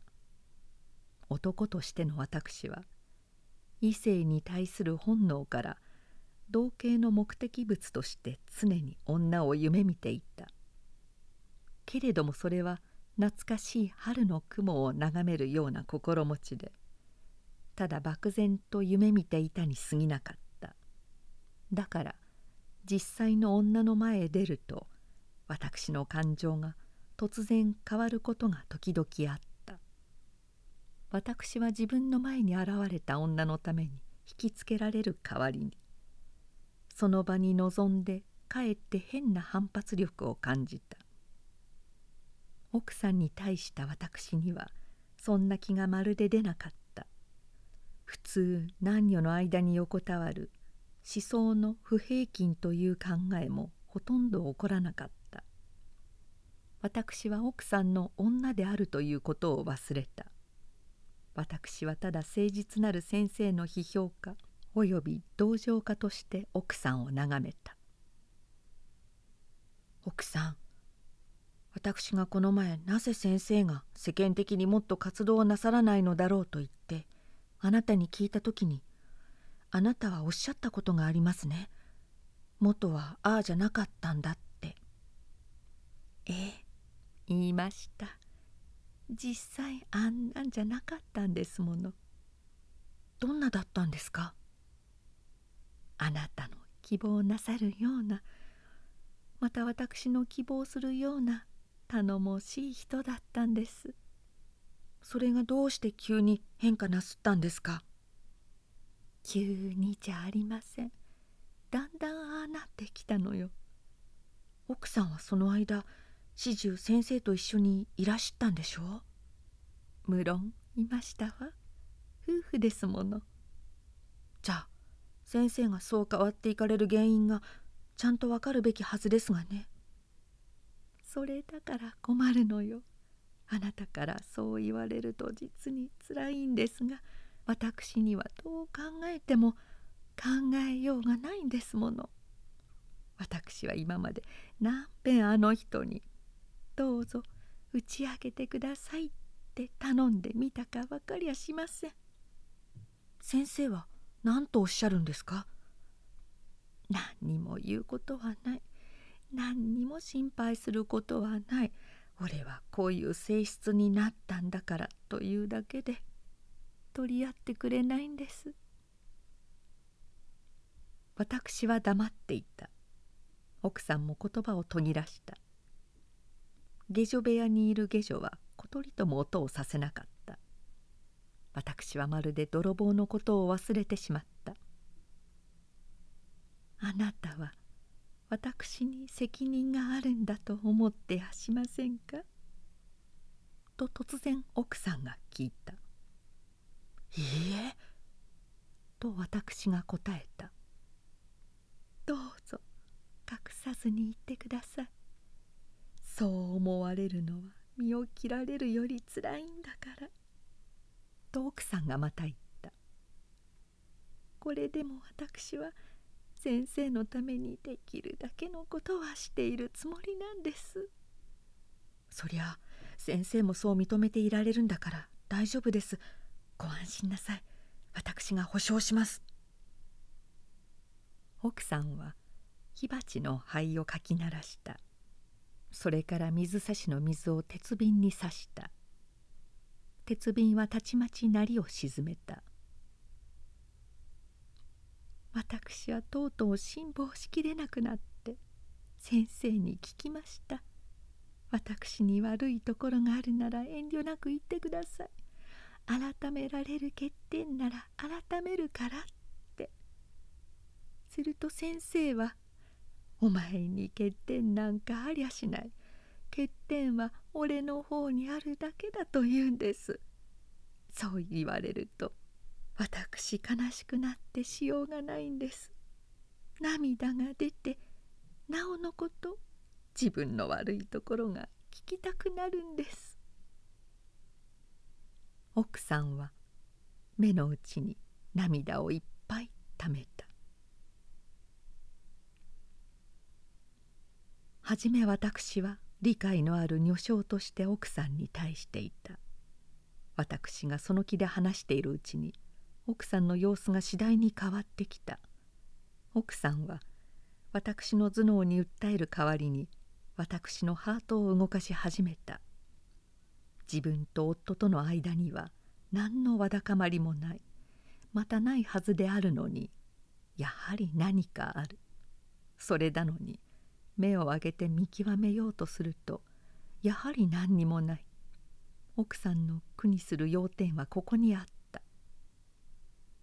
奥さんは最初世の中を見る先生の目が遠征的だからその結果として自分も嫌われているのだと断言した。そう断言しておきながらちっともそこに落ち着いていられなかった。そこを割るとかえってその逆を考えていた。先生は自分を嫌う結果とうとう世の中まで嫌になったのだろうと推測していた。けれどもどう骨を折ってもその推測を突き止めて事実とすることができなかった。先生の態度はどこまでも夫らしかった。親切で優しかった。疑いの塊をその日その日の情愛で包んでそっと胸の奥にしまっておいた奥さんはその晩その包みの中を私の前で開けてみせた「あなたどう思って?」と聞いた。私からああなったのかそれともあなたの言う人生観とか何とかいうものからああなったのか隠さず言ってちょうだい。私は何も隠す気はなかった。けれども私の知らないあるものがそこに存在しているとすれば私の答えが何であろうとそれが奥さんを満足させるはずがなかった。そうして私はそこに私の知らないあるものがあると信じていた。私には分かりません。奥さんは予期の外れた時に見る哀れな表情をそのとっさに表した。私はすぐ私の言葉を継ぎ足した。しかし先生が奥さんを嫌っていらっしゃらないことだけは保証します。私は先生自身の口から聞いた通りを奥さんに伝えるだけです。先生は嘘をつかない方でしょ奥さんは何とも答えなかった。しばらくしてからこう言った。実は私少し思い当たることがあるんですけれども。先生がああいうふうになった原因についてですか？ええ。もしそれが原因だとすれば私の責任だけはなくなるんだからそれだけでも私大変楽になれるんですがどんなことですか？奥さんは言い渋って膝の上に置いた自分の手を眺めていた「あなた判断してくだすって言うから」私にできる判断ならやります。みんなは言えないのよ。みんな言うと叱られるから。叱られないところだけよ。私は緊張して椿を飲み込んだ先生がまだ大学にいる自分。大変仲のいいお友達が一人あったのよ。その方がちょうど卒業する少し前に死んだんです。急に死んだんです。奥さんは私の耳にささやくような小さな声で「実は変死したんです」と言った。それは「どうして?」と聞き返さずにはいられないような言い方であった。それっきりしか言えないのよ。けれどもそのことがあってからのちなんです。先生の性質がだんだん変わってきたのは。なぜその方が死んだのか私にはわからないの。先生にもおそらく分かっていないでしょう。けれどもそれから先生が変わってきたと思えばそう思われないこともないのよ。その人の墓ですか？雑司ヶ谷にあるのは。それも言わないことになっているから言いません。しかし人間は親友を一人亡くしただけでそんなに変化できるものでしょうか？私はそれが知りたくってたまらないんです。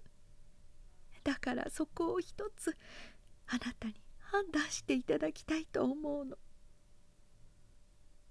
私の判断はむしろ否定の方に傾いていた。私は私のつまえた事実の許す限り奥さんを慰めようとした。奥さんもまたできるだけ私によって慰められたそうに見えた。それで二人は同じ問題をいつまでも話し合ったけれども私はもともと事の大根をつかんでいなかった。奥さんの不安も実はそこに漂う薄い雲に似た疑惑から出てきていた。事件の真相になると奥さん自身にも多くは知れていなかった。知れているところでもすっかりは私に話すことができなかった。したがって慰める私も慰められる奥さんも共に波に浮いてゆらゆらしていた。ゆらゆらしながら奥さんはどこまでも手を出しておぼつかない私の判断にすがりつこうとした。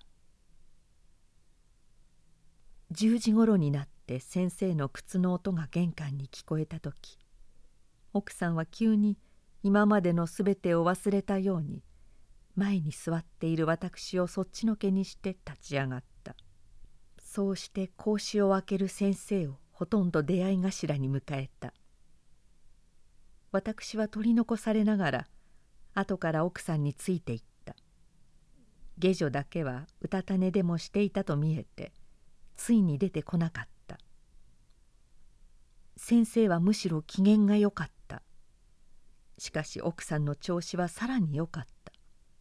今しがた奥さんの美しい目の内にたまった涙の光とそれから黒い眉毛の根に寄せられた八の字を記憶していた私はその変化を異常なものとして注意深く眺めた。もしそれが偽りでなかったならば実際それは偽りとは思えなかったが今までの奥さんの訴えはセンチメントをもてあそぶために特に私を相手にこしらえた。いたずらな女性の遊戯と取れないこともなかった。もっともその時の私には奥さんをそれほど批評的に見る気は起こらなかった。私は奥さんの態度の急に輝いてきたのを見てむしろ安心した。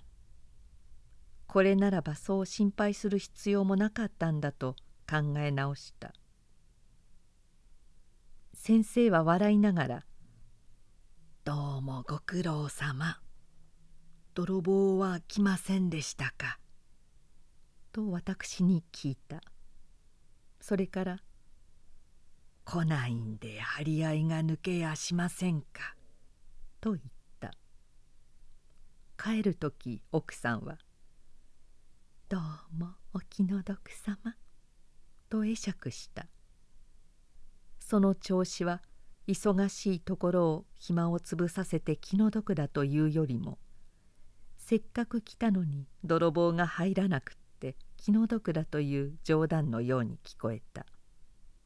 奥さんはそう言いながらさっき出した西洋菓子の残りを紙に包んで私の手に持たせた。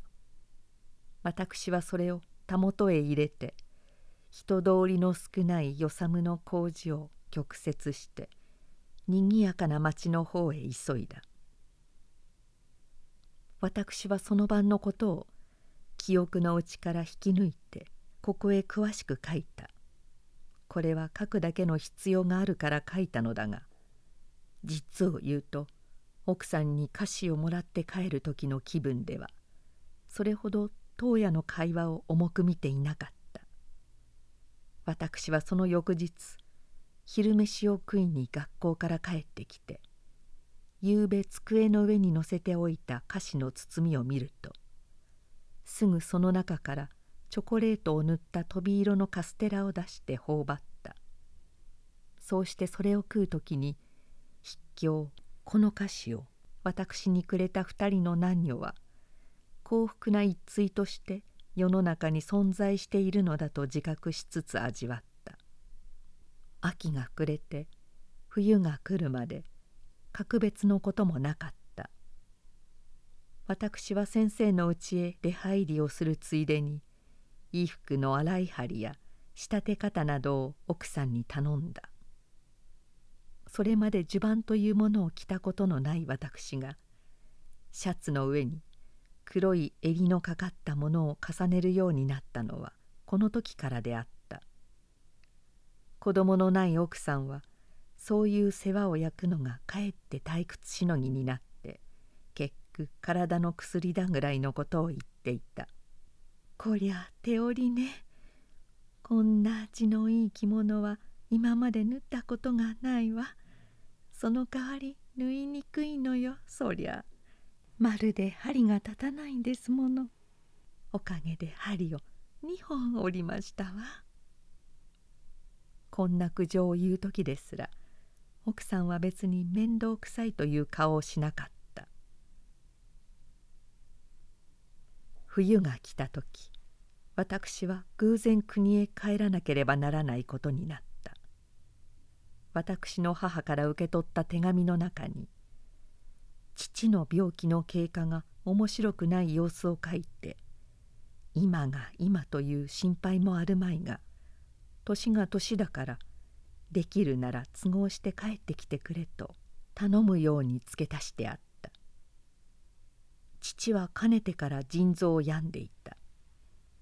中年以後の人にしばしば見る通り父のこの病は慢性であった。その代わり用心さえしていれば急変のないものと当人も家族の者も信じて疑わなかった。現に父は養生のおかげ一つで今日までどうかこうかしのいできたように客が来ると吹聴していた。その父が母の初心によると庭へ出て何かしているはずみに突然めまいがしてひっくり返った。家内の者は軽症の脳一血と思い違えてすぐその手当てをした。後で医者からどうもそうではないらしい。やはり持病の結果だろうという判断を得て初めてそっとと腎臓病とを結びつけて考えるようになったのである。冬休みが来るにはまだ少し間があった。私は楽器の終わりまで待っていても差し支えあるまいと思って一日二日そのままにしておいた。するとその一日二日の間に父の寝ている様子だの母の心配している顔だのが時々目に浮かんだ。その度に一種の心苦しさをなめた私はとうとう帰る決心をした。国から旅費を遅らせる。手数と時間を省くため私は糸まごい方々先生のところへ行っているだけの金を一時立て替えてもらうことにした。先生は少し風の気味で座敷へ出るのが億劫だと言って私をその書斎に通した。書斎のガラス戸から冬に行ってまれに見るような懐かしい柔らかな日光が机掛けの上にさしていた。先生はこの日当たりのいい部屋の中へ大きな火鉢を置いて五徳の上にかけた金だらいから立ち上がる湯気で息の苦しくなるのを防いでいた。大病はいいがちょっとした風邪などはかえって嫌なものですね」と言った先生は苦笑しながら私の顔を見た。先生は病気という病気をしたことのない人であった。先生の言葉を聞いた私は笑いたくなった。私は風邪ぐらいなら我慢しますがそれ以上の病気はまっぴらです。先生だって同じことでしょう。試しにやってごらんになるとよくわかります。そうかね。私は病気になるくらいなら死病にかかりたいと思ってる。私は先生の言うことに格別注意を払わなかった。すぐ母の手紙の話をして金の無心を申し出た。そりゃ困るでしょう。そのくらいなら今手元にあるはずだから持って行きたまえ。先生は奥さんを呼んで必要の金額を私の前に並べさせてくれたそれを奥の茶ダンスか何かの引き出しから出してきた奥さんは白い半紙の上へ丁寧に重ねて「そりゃご心配ですね」と言った。何べんもそっとしたんですか?」と先生が聞いた手紙には何とも書いてありませんがそんなに何度もひっくり返るものですか？ええ。先生の奥さんの母親という人も私の父と同じ病気で亡くなったのだということが初めて私に分かった。どうせ難しいんでしょう。と私が言った。そうさね。私が変えられれば変わってあげてもいいが吐き気はあるんですか？どうですか？何とも書いてないから大方ないんでしょう。吐き気さえ来なければまだ大丈夫ですよ。と奥さんが言った。私はその晩の汽車で東京を立った。父の病気は思ったほど悪くはなかったそれでも着いた時は床の上にあぐらをかいて「みんなが心配するからまあ我慢してこうじっとしている。何ももう起きてもいいのさ」と言った。しかしその翌日から母が止めるのも聞かずにとうとう床を上げさせてしまった。母は不詳不詳に太りの布団を畳みながら「お父さんはお前が帰ってきたので急に気が強くおなりなんだよ」と言った。私には父の挙動が察して虚勢を張っているようにも思えなかった。私の兄はある職を帯びて遠い九州にいた。これは万一のことがある場合でなければ容易に父母の顔を見る自由の利かない男であった。妹は他国へ嫁いだ。これも急場の間に合うようにおいそれと呼び寄せられる女ではなかった。兄弟3人のうちで一番便利なのはやはり書生をしている私だけであった。その私が母の言いつけ通り学校の家業を放り出して休み前に帰ってきたということが父には大きな満足であった。これ式の病気に学校を休ませては気の毒だ。お母さんがあまり行産な手紙を書くものだからいけない。父は口ではこう言った。こう言ったばかりでなく今まで敷いていた床を上げさせていつものような元気を示した。あまり軽はずみをしてまたぶり返すといけませんよ。私のこの注意を父は愉快そうにしかし極めて軽く受けた。何？大丈夫。これでいつものように用心さえしていれば。実際父は大丈夫らしかった。家の中を自由に往来して息も切れなければめまいも感じなかった。ただ顔色だけは普通の人よりも大変悪かったがこれはまた今始まった症状でもないので私たちは格別それを気に留めなかった。私は先生に手紙を書いて恩釈の礼を述べた。正月上京する時に持参するからそれまで待ってくれるようにと断った。そうして父の病状の思ったほど険悪でないこと。この分なら当分安心なこと。めまいも吐き気も皆無なことなどを書き連ねた。最後に先生の風邪についても一言の見舞いを付け加えた。私は先生の風邪を実際軽く見ていたので。私はその手紙を出す時に決して先生の返事を予期していなかった。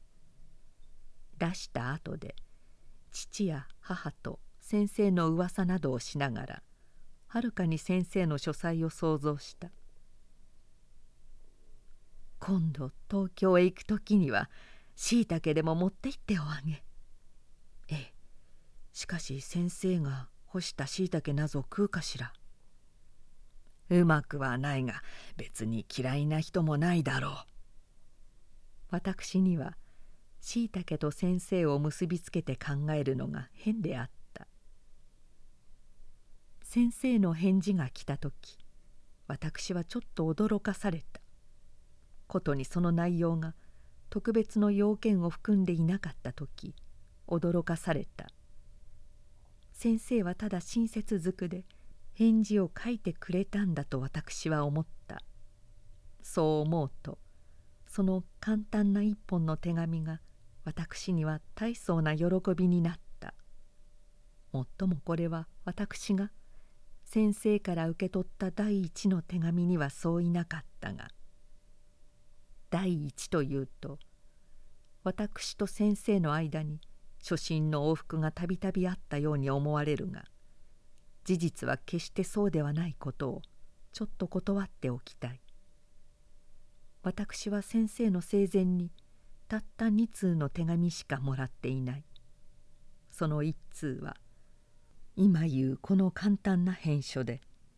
後の一通は先生の死ぬ前特に私宛てで書いた大変長いものである。父は病気の性質として運動を慎まなければならないので床を上げてからもほとんど外へは出なかった。一度天気のごく穏やかな日の午後庭へ降りたことがあるがその時は万一を気遣って私が引き添うようにそばについていった。私が心配して自分の肩へ手をかけさせようとしても父は笑って応じなかった。私は退屈な父の相手としてよく将棋盤に向かった。二人とも武将な太刀なのでこたつに当たったまま盤を櫓の上へ乗せて駒を動かすたびにわざわざ手を掛け布団の下から出すようなことをした。時々持ち駒をなくして次の勝負の来るまで双方とも知らずにいたりした。それを母が灰の中から見つけ出して火箸で挟み上げるという滑稽もあった「5だと番が高すぎる上に足がついているから。こたつの上では打てないがそこへ来ると将棋盤はいいね。こうして楽にさせるから。武将者にはもってこいだ。もう一番やろう」父は勝った時は必ずもう一番やろうと言った。そのくせ負けた時にももう一番やろうと言った。要するに勝っても負けてもこたつに当たって将棋を指したがる男であった。初めのうちは珍しいのでこの隠居じみた娯楽が私にも相当の興味を与えたが少し事実が経つにつれて若い私の気力はそのくらいな刺激で満足できなくなった。私は金や強者を握った拳を頭の上へ伸ばして時々思い切ったあくびをした。私は東京のことを考えた。そうしてみなぎる心臓の血潮の奥に活動活動と打ち続ける鼓動を聞いた。不思議にもその鼓動の音がある微妙な意識状態から先生の力で強められているように感じた。私は心の内で父と先生とを比較してみた。両方とも世間から見れば生きているか死んでいるかわからないほどおとなしい男であった。人に認められるという点から言えばどっちも霊であった。それでいてこの将棋を指したがる父は単なる娯楽の相手としても私には物足りなかった。かつて遊興のために行き来をした覚えのない先生は陥落の交際から出る親しみ以上にいつか私の頭に影響を与えていた。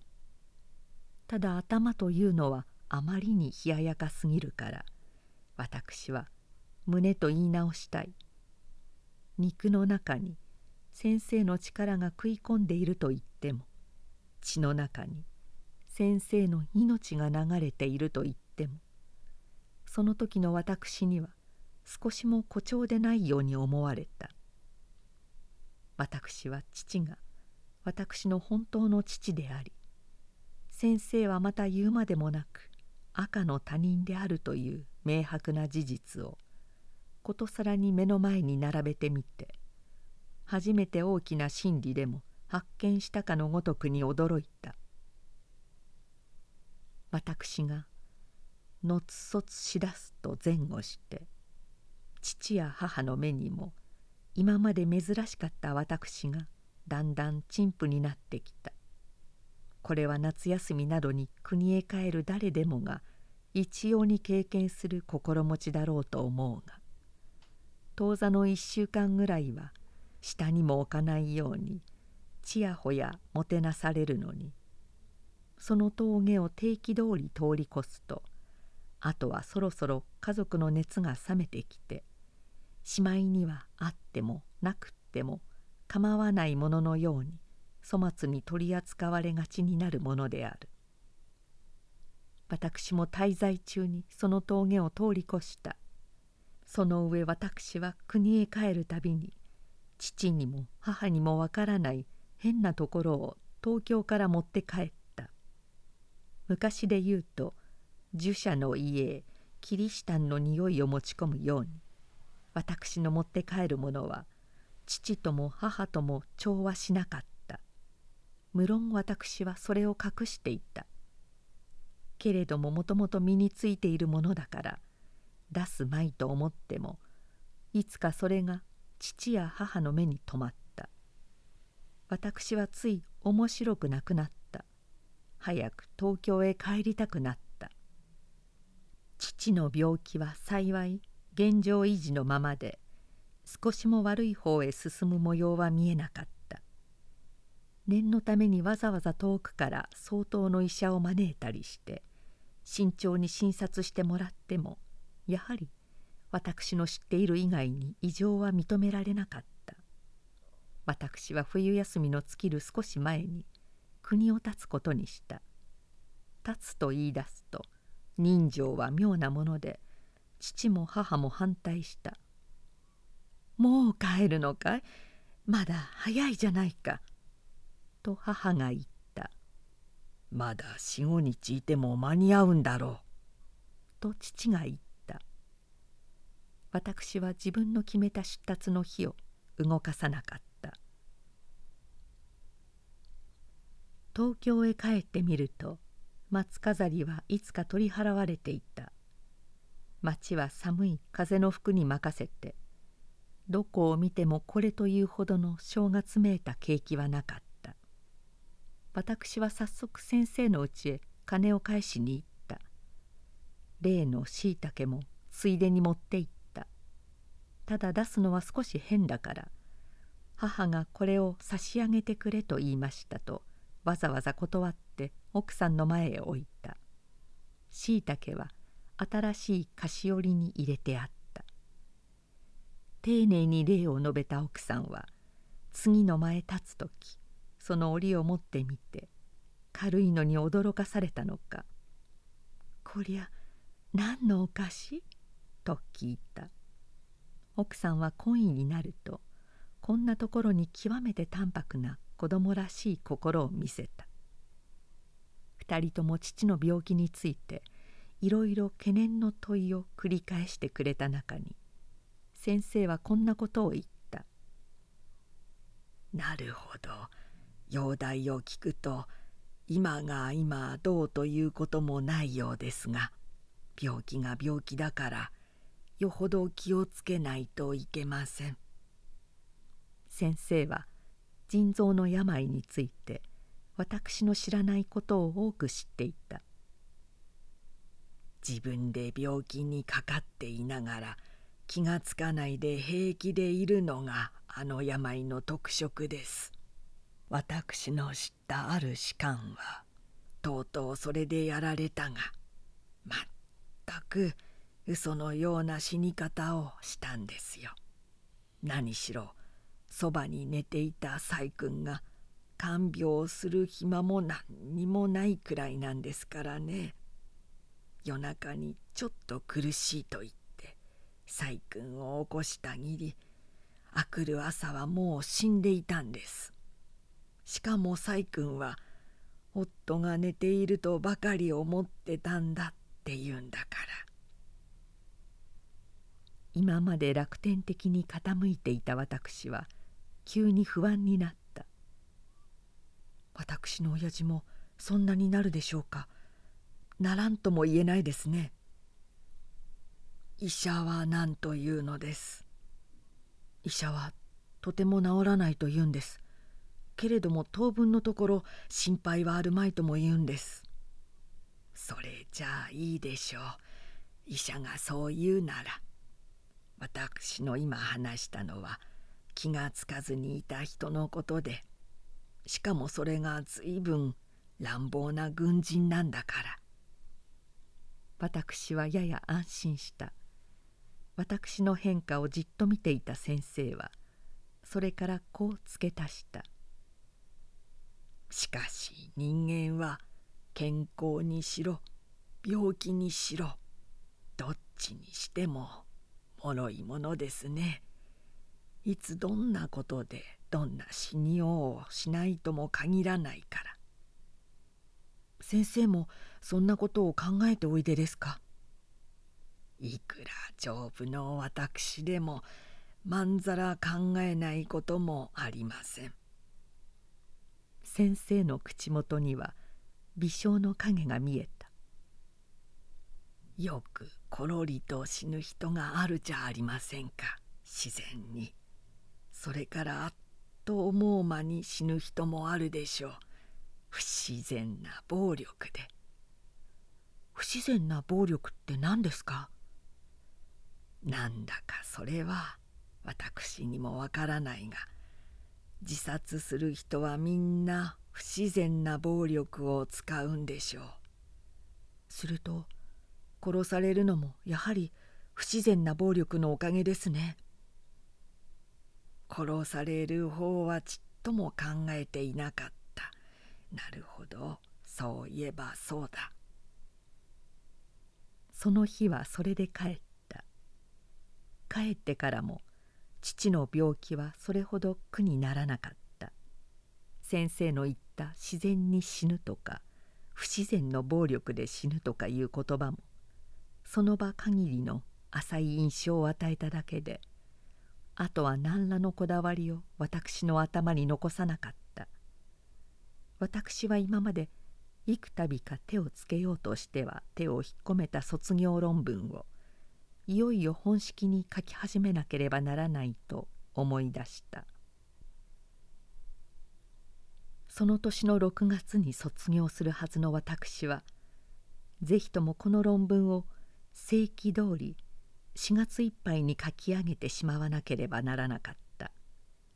234と指を折って余る期日を勘定してみた時私は少し自分の度胸を疑った。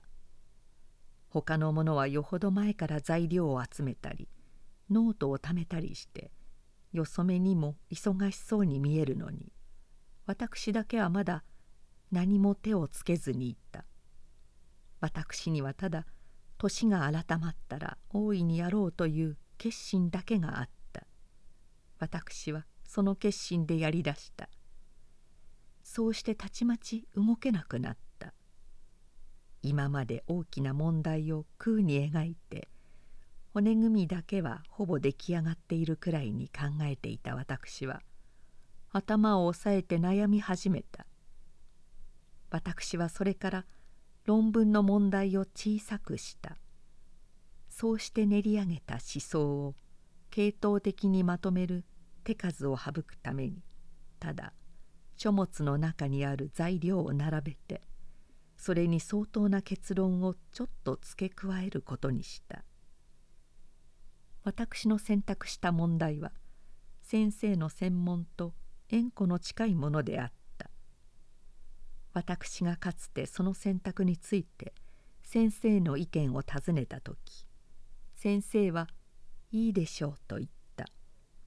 狼狽した君の私は早速先生のところへ出かけて私の読まなければならない参考書を聞いた。先生は自分の知っている限りの知識を快く私に与えてくれた上に必要の書物を23冊貸そうと言ったしかし先生はこの点について豪も私を指導する任に当たろうとしなかった近頃はあんまり書物を読まないから新しいことは知りませんよ。学校の先生に聞いた方がいいでしょう。先生は一時非常の読書家であったがその後どういうわけか。前ほどこの方面に興味が働かなくなったようだと。かつて奥さんから聞いたことがあるの。を私はその時ふと思い出した。私は論文をよそにしてそぞろに口を開いた。先生はなぜ元のように書物に興味を持ちえないんですか？なぜというわけもありませんがつまりいくら本を読んでもそれほど偉くならないと思うせいでしょう。それからそれからまだあるんですか？まだあるというほどの理由でもないが以前はね人の前へ出たり人に聞かれたりして知らないと恥のように決まりが悪かったものだが近頃は知らないということがそれほどの恥でないように見え出したものだから。つい無理にも本を読んでみようという元気が出なくなったのでしょう。まあ早く言えば追い込んだのです。先生の言葉はむしろ平静であった。世間に背中を向けた人の組を帯びていなかっただけに私にはそれほどの手応えもなかった。私は先生を追い込んだとも思わない代わりに偉いとも感心せずに帰った。それからの私はほとんど論文にたたられた精神描写のように目を赤くして苦しんだ。私は一年前に卒業した友達についていろいろ様子を聞いてみたりした。そのうちの一人は締め切りの日に車で事務所へ駆けつけてようやく間に合わせたと言った他の一人は5時を15分ほど遅らして持って行ったため危うく跳ねつけられようとしたところを主任教授の行為でやっと受理してもらったと言った。私は不安を感ずるとともに度胸を据えた。毎日机の前で精魂の続く限り働いた。でなければ薄暗い書庫に入って高い本棚のあちらこちらを見回した。私の目は神塚が骨董でも掘り出す時のように背拍子の金文字をあさった。梅が柵につけて寒い冬はだんだん向きを南へ変えていった。それがひとしきり立つと桜の噂がちらほら私の耳に聞こえだした。それでも私は馬車馬のように正面ばかり見て論文に鞭打たれた。私はついに4月の下旬が来てやっと予定通りのものを書き上げるまで先生の敷居をまたがなかった。私の自由になったのは八重桜の散った枝にいつしか青い葉がかすむように伸び始める初夏の季節であった。私は籠を抜け出した小鳥の心を持って広い天地を一目に見渡しながら自由に羽ばたきをした。私はすぐ先生の家へ行っ空たちの柿が黒ずんだ枝の上に燃えるような目を吹いていたりザクロの枯れた幹からつやつやしい茶褐色の葉が柔らかそうに日光を映していたりするのがみちみち私の目を引きつけた。私は生まれて初めてそんなものを見るような珍しさを覚えた。先生は嬉しそうな私の顔を見て「もう論文は片付いたんですか？結構ですね」と言った私は「おかげでようやく済みました。もう何にもすることはありません」と言った。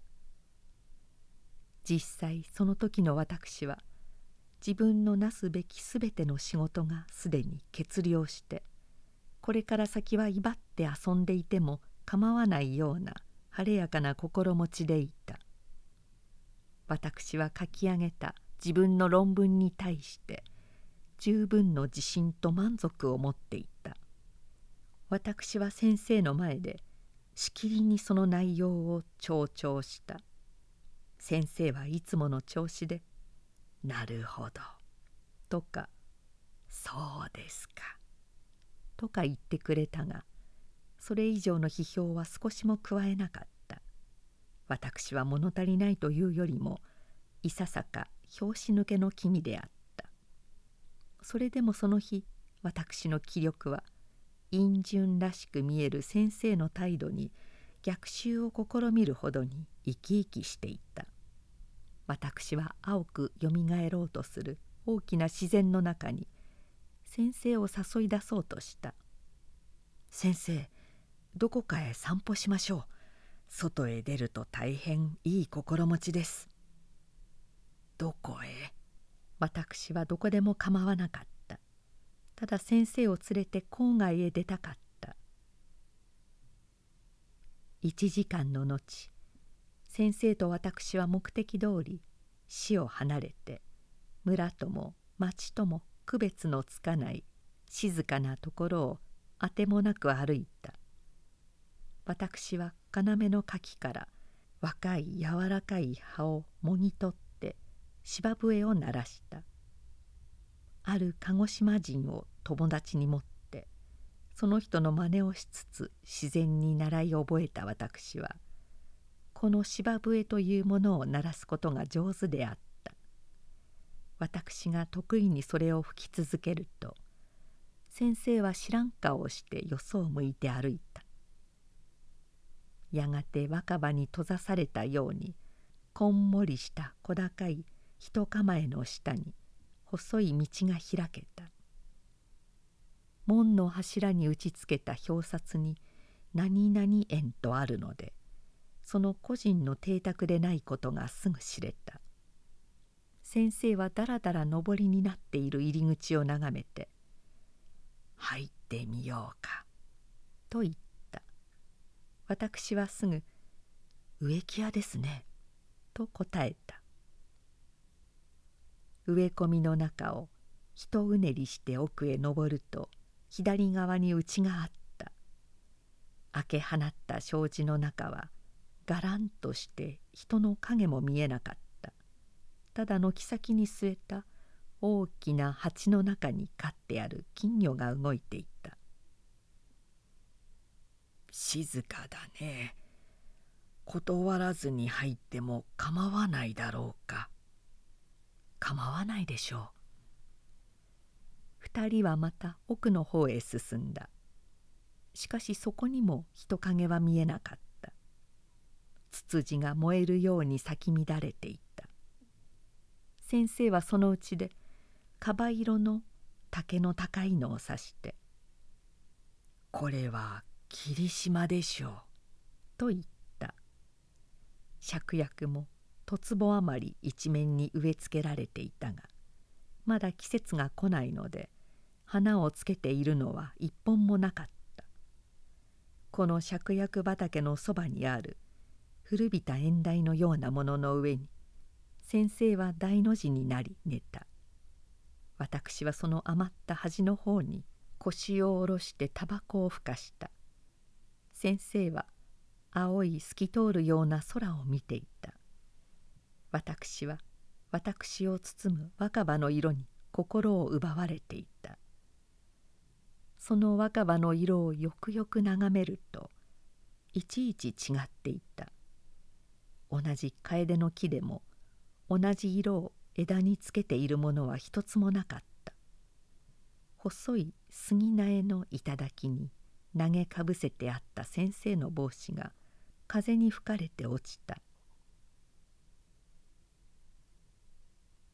私はすぐその帽子を取り上げた。ところどころについている赤土を爪ではじきながら先生を呼んだ。先生帽子が落ちました。ありがとう。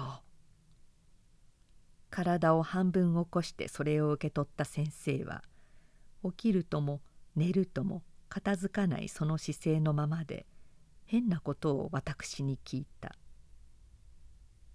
突然だが君のうちには財産がよっぽどあるんですか？あるというほどありゃしません。まあどのくらいあるのかね。失礼のようだが。どのくらいって山と電池が少しある義理で金なんかまるでないんでしょう。先生が私の家の経済について問いらしい問いをかけたのはこれが初めてであった。私の方はまだ先生の暮らし向きに関して何も聞いたことがなかった。先生と知り合いになった初め私は先生がどうして遊んでいられるかを疑った。その後もこの疑いは絶えず私の胸を去らなかった。しかし私はそんなあらわな問題を先生の前に持ち出すのをぶしつけとばかり思っていつでも控えていた。若葉の色で疲れた目を休ませていた私の心は偶然またその疑いに触れた。先生はどうなんです？どのくらいの財産を持っていらっしゃるんですか？私は財産家と見えますか？先生は平勢からむしろ質素ななりをしていた。それに家内は小人数であったしたがって住宅も決して広くはなかった。けれどもその生活の物質的に豊かなことは内輪に入り込まない私の目にさえ明らかであった。要するに先生の暮らしは贅沢とは言えないまでもあたじけなく切り詰めた無弾力性のものではなかった「そうでしょう」と私が言った「そりゃあそのくらいの金はあるさ。けれども決して財産家じゃありません。財産家ならもっと大きなうちでも作るさ」この時先生は起き上がって縁台の上にあぐらをかいていたがこう言い終わると竹の杖の先で地面の上へ円のようなものを描き始めた。それが済むと今度はステッキを突き刺すようにまっすぐに立てた。これでも元は財産家なんだがな。先生の言葉は半分独り言のようであった。それですぐ後について行き損なった。私はつい黙っていた。これでも元は財産家なんですよ。君。と言い直した先生は次に私の顔を見て微笑した私はそれでも何とも答えなかったむしろ部長法で答えられなかったのであるすると先生がまた問題をよそへ移した「あなたのお父さんの病気はその後どうなりました?」私は父の病気について正月以後何にも知らなかった。月々国から送ってくれる為替とともに来る簡単な手紙は例の通り父の主席であったが病気の訴えはそのうちにほとんど見当たらなかった。その上書体も確かであった。この種の病人に見える震えが少しも筆の運びを乱していなかった。何とも言ってきませんがもういいんでしょう。よければ結構だが病床が病床なんだからね。やっぱりダメですかね。でも当分は持ち合ってるんでしょう。何とも言ってきませんよ。そうですか。私は先生が私のうちの財産を聞いたり私の父の病気を尋ねたりするのを普通の談話。胸に浮かんだままをその通り口にする。普通の談話と思って聞いていた。ところが先生の言葉の底には両方を結びつける大きな意味があった。先生自身の経験を持たない私は無論そこに気がつくはずがなかった「君のうちに財産があるなら今のうちによく始末をつけてもらっておかないといけないと思うがね」。余計なお世話だけれども君のお父さんが達者なうちにもらうものはちゃんともらっておくようにしたらどうですか万一のことがあった後で一番面倒の起こるのは財産の問題だから。ええ。私は先生の言葉に大した注意を払わなかった。私の家庭でそんな心配をしている者は私に限らず父にしろ母にしろ一人もないと私は信じていた。その上先生の言うことの先生としてあまりに実際的なのに私は少し驚かされた。しかしそこは年長者に対する平成の敬意が私を無口にした。あなたのお父さんが亡くなられるのを今から予想してかかるような言葉遣いをするのが気に障ったら許してくれたまえ。しかし人間は死ぬものだからね。どんなに達者なものでもいつ死ぬかわからないものだからね。先生の好奇は珍しく苦々しかった。そんなことをちっとも気にかけちゃいません。と私は弁解した。君の兄弟は何人でしたかね。と先生が聞いた。先生はその上に私の家族の人数を聞いたり親類の有無を尋ねたり叔父や叔母の様子を問いなどした。そうして最後にこう言った「みんないい人ですか?」別に悪い人間というほどの者もいないようです。大抵田舎者ですから。田舎者はなぜ悪くないんですか？私はこの追求に苦しんだ。しかし先生は私に返事を考えさせる余裕さえ与えなかった。田舎者は都会の者よりかえって悪いくらいなものです。それから君は今君の親戚なぞのうちにこれといって悪い人間はいないようだと言いましたね。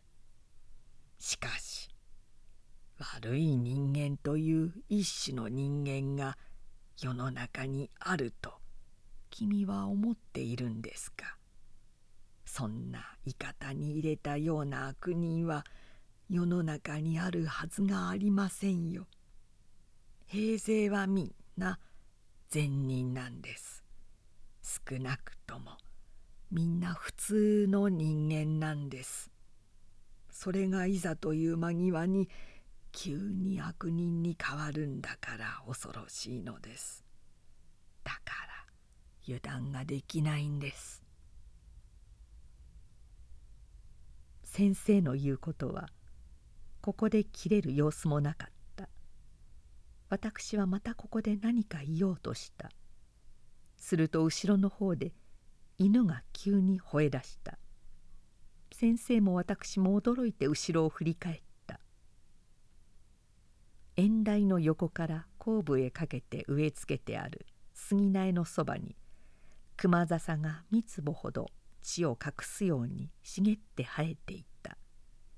犬はその顔と背を熊笹の上に表して盛んに吠え立てた。そこへ10ぐらいの子供がかけてきて犬を叱りつけた。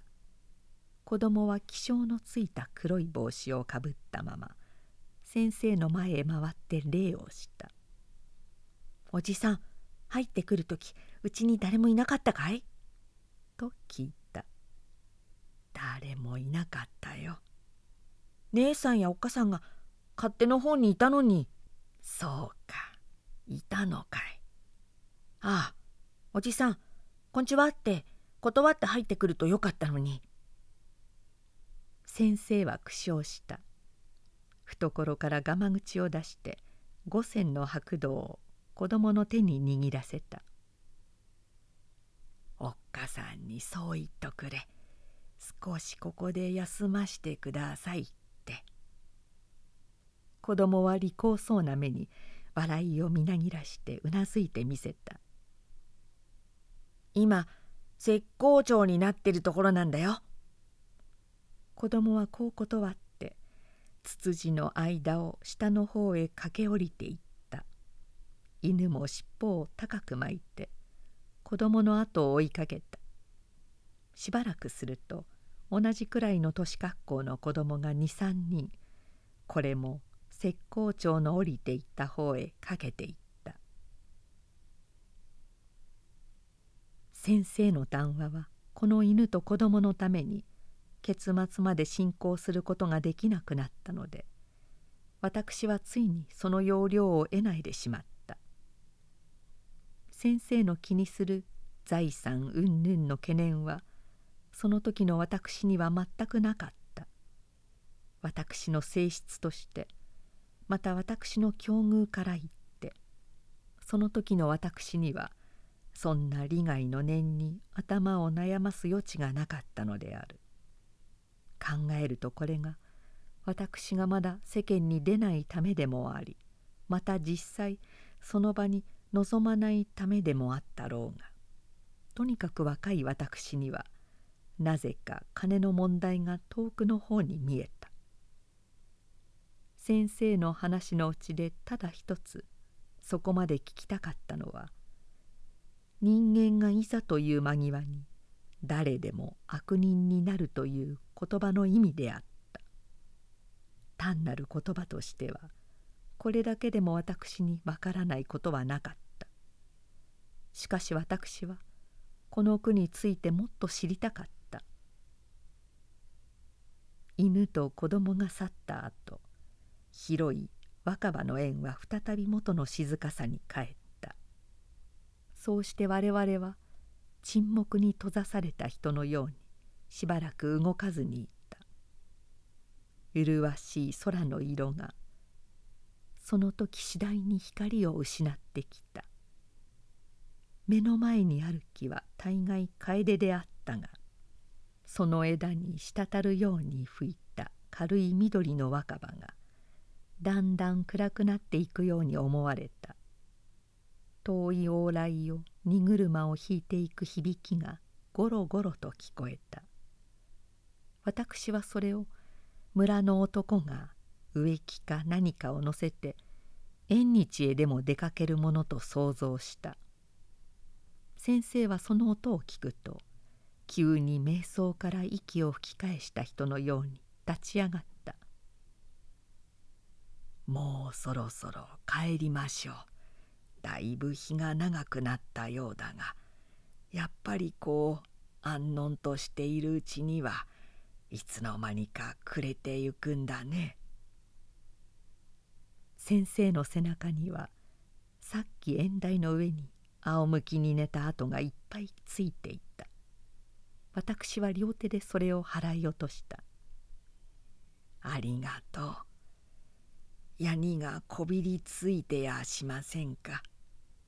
きれいに落ちました。この羽織はついこないだこしらえたばかりなんだよ。だからむやみに汚して帰るとサイに叱られるからね。ありがとう。二人はまただらだら坂の中途にあるうちの前へ来た。入る時には誰もいる景色の見えなかった縁におかみさんが十五六の娘を相手に糸巻きへ糸を巻きつけていた。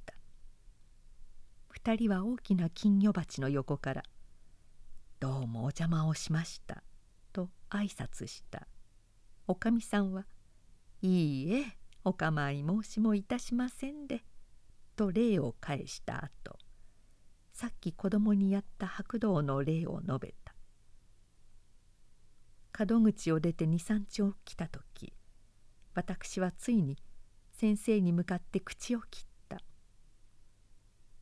先ほど先生の言われた人間は誰でもいざという間際に悪人になるんだという意味ですね。あれはどういう意味ですか？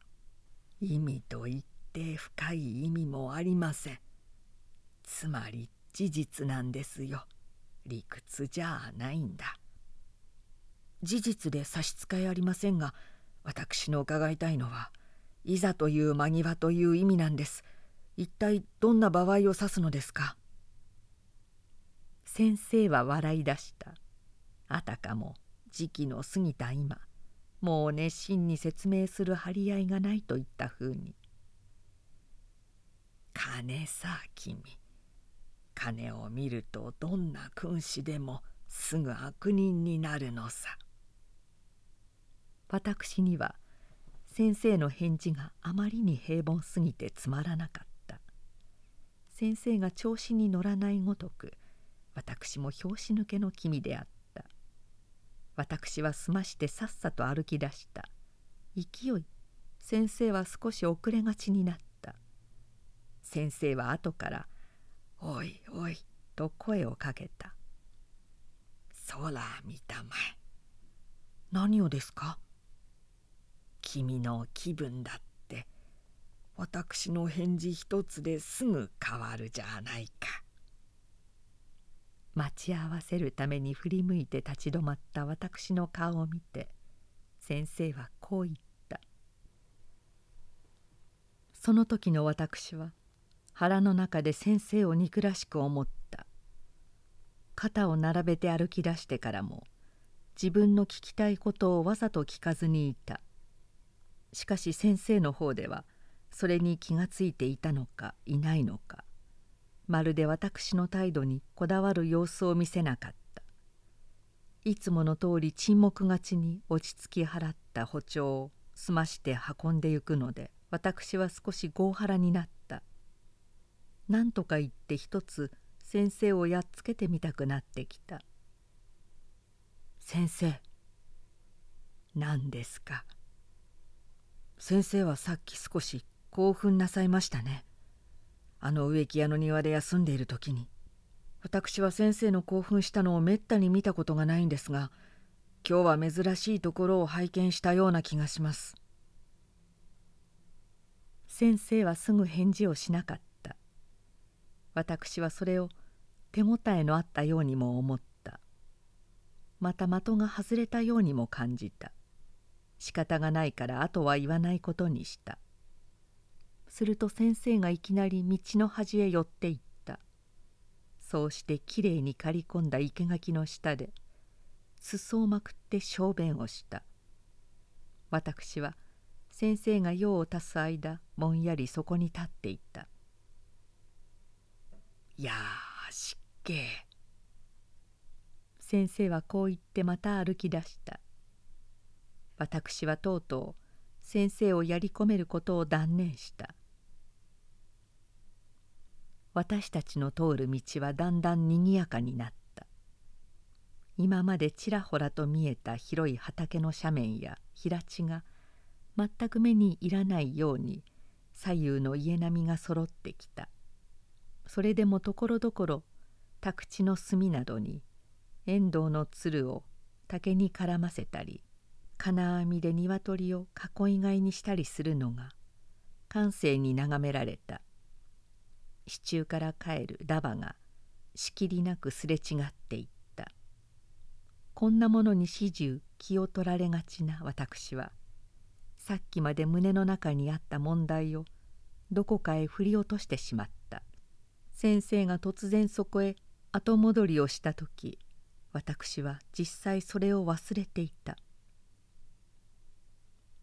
私はさっきそんなに興奮したように見えたんですかそんなにというほどでもありませんが少しいや見えても構わない。実際興奮するんだから。私は財産のことを言うときっと興奮するんです。君にはどう見えるか知らないが私はこれで大変執念深い男なんだから。人から受けた屈辱や損害は10年経っても20年経っても忘れやしないんだから。先生の言葉は元よりもなお興奮していた。しかし私の驚いたのは決してその調子ではなかった。むしろ先生の言葉が私の耳に訴える意味そのものであった。先生の口からこんな自白を聞くのはいかな私にも全くの意外に相違なかった。私は先生の性質の特色としてこんな執着力をいまだかつて想像したことさえなかった。私は先生をもっと弱い人と信じていた。そうしてその弱くて高いところに私の懐かしみの根を置いていた。一時の気分で先生にちょっと盾をついてみようとした私はこの言葉の前に小さくなった。先生はこう言った「私は人に欺かれたのです」しかも血の続いた親戚の者から欺かれたのです。私は決してそれを忘れないのです。私の父の前には善人であったらしい彼らは父の死ぬや否や許しがたい不徳義感に変わったのです。私は彼らから受けた屈辱と損害を子供の時から今日まで処和されている。おそらく死ぬまで処和され同士でしょう。私は死ぬまでそれを忘れることができないんだから。しかし私はまだ復讐をしずにいる。考えると私は個人に対する復讐以上のことを現にやっているんだ。私は彼らを憎むばかりじゃない。彼らが代表している人間というものを般に憎むことを覚えたのだ。私はそれでたくさんだと思う。私は医者の言葉さえ口へ出せなかった。その日の談話もついにこれぎりで発展せずにしまった。私はむしろ先生の態度に萎縮して先へ進む気が起こらなかったのである。2人は市の外れから電車に乗ったが車内ではほとんど口をきかなかった。電車を降りると間もなく別れなければならなかった。別れる時の先生はまた変わっていた。常よりは晴れやかな調子で「これから6月までは一番気楽な時ですね」ことによると生涯で一番気楽かもしれない。精出して遊びたまえ」と言った。私は笑って帽子を取った。その時私は先生の顔を見て先生は果たして心のどこで一般の人間を憎んでいるのだろうかと疑った。その目その口どこにも遠征的の影はさしていなかった。私は思想上の問題について大いなる利益を先生から受けたことを自白する。しかし同じ問題について利益を受けようとしても受けられないことがままあったと言わなければならない。先生の談話は時として不徳要領に終わった。その日2人の間に起こった郊外の談話もこの不徳要領の一例として私の胸の内に残った。無遠慮な私はある時ついにそれを先生の前に打ち明けた。先生は笑っていた。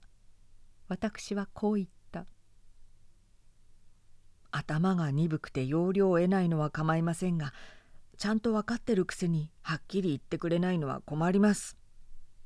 私は何にも隠してやしません。隠していらっしゃいます。あなたは私の思想とか意見とかいうものと私の過去とごちゃごちゃに考えているんじゃありませんか。私は貧弱な思想家ですけれども自分の頭でまとめ上げた考えを。むやみに人に隠しやしません。隠す必要がないんだから。けれども私の過去をことごとくあなたの前に物語らなくてはならないとなるとそれはまた別問題になります。別問題とは思われません。先生の過去が生み出した思想だから私は重きを置くのです。二つのものを切り離したら私にはほとんど価値のないものになります。私は魂の吹き込まれていない人形を与えられただけで満足はできないのです。先生は呆れたといったふうに私の顔を見た。巻きタバコを持っていたその手が少し震えた。あなたは大胆だ。ただ真面目なんです。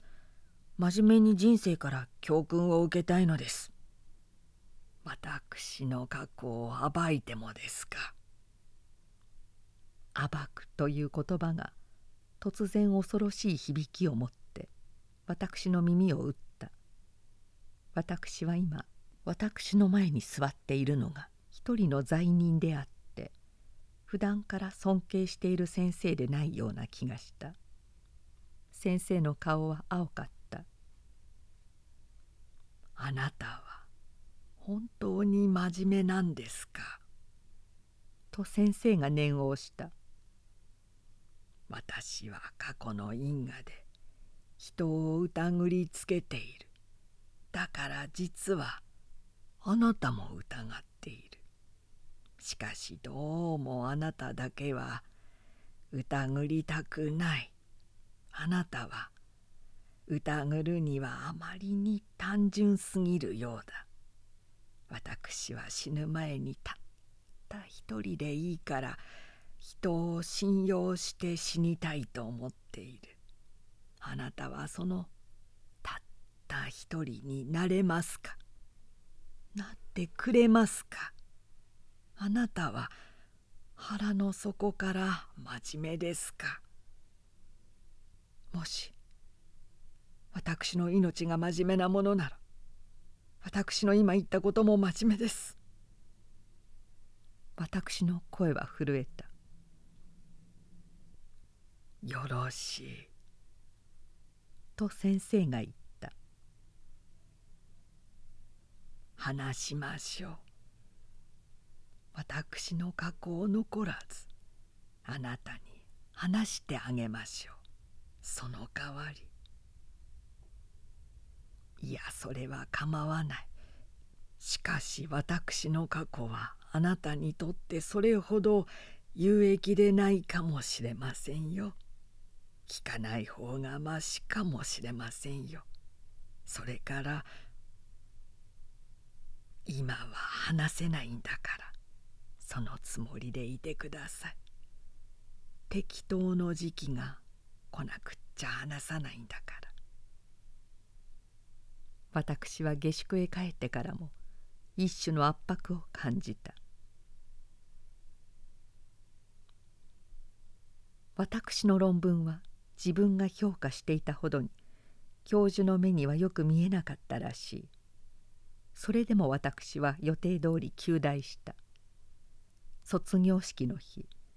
私はカビ臭くなった古い冬服を氷の中から出してきた。式場に並ぶとどれもこれも皆暑そうな顔ばかりであった。私は風の通らないあつら車の下に密封された自分の体を持て余した。しばらく経っているうちに手に持ったハンケチがぐしょぐしょになった。私は式が済むとすぐ帰って裸になった。下宿の2階の窓を開けて遠眼鏡のようにぐるぐる巻いた卒業証書の穴から見えるだけの世の中を見渡した。それからその卒業証書を机の上に放り出した。そうして大の字なりになって部屋の真ん中に寝そべった。私は寝ながら自分の過去を顧みた。また自分の未来を想像した。するとその間に立って一区切りをつけているこの卒業証書なるものが意味のあるようなまた意味のないような変な紙に思われた。私はその晩先生の家へごちそうに招かれていた。これはもし卒業したらその日の晩餐はよそで食わずに先生の食卓で済ますという前からの約束であった。食卓は約束通り座敷の縁近くに据えられてあった。模様の織り出された厚い糊の怖いテーブルクロスが美しくかつ清らかに伝統の光を生かしていた。先生のうちで飯を食うときっとこの西洋料理店に見えるような白いリンネルの上に箸や茶碗が置かれた。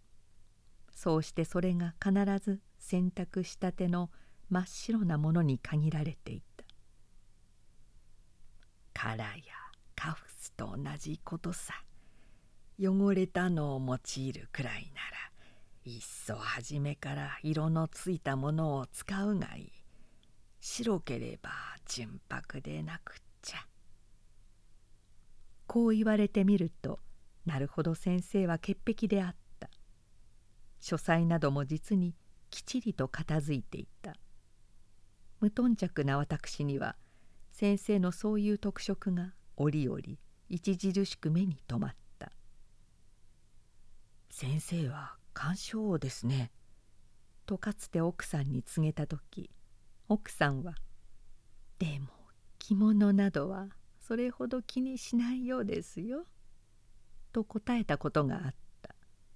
それをそばで聞いていた先生は「本当を言うと私は精神的に感傷なんです。それで始終苦しいんです。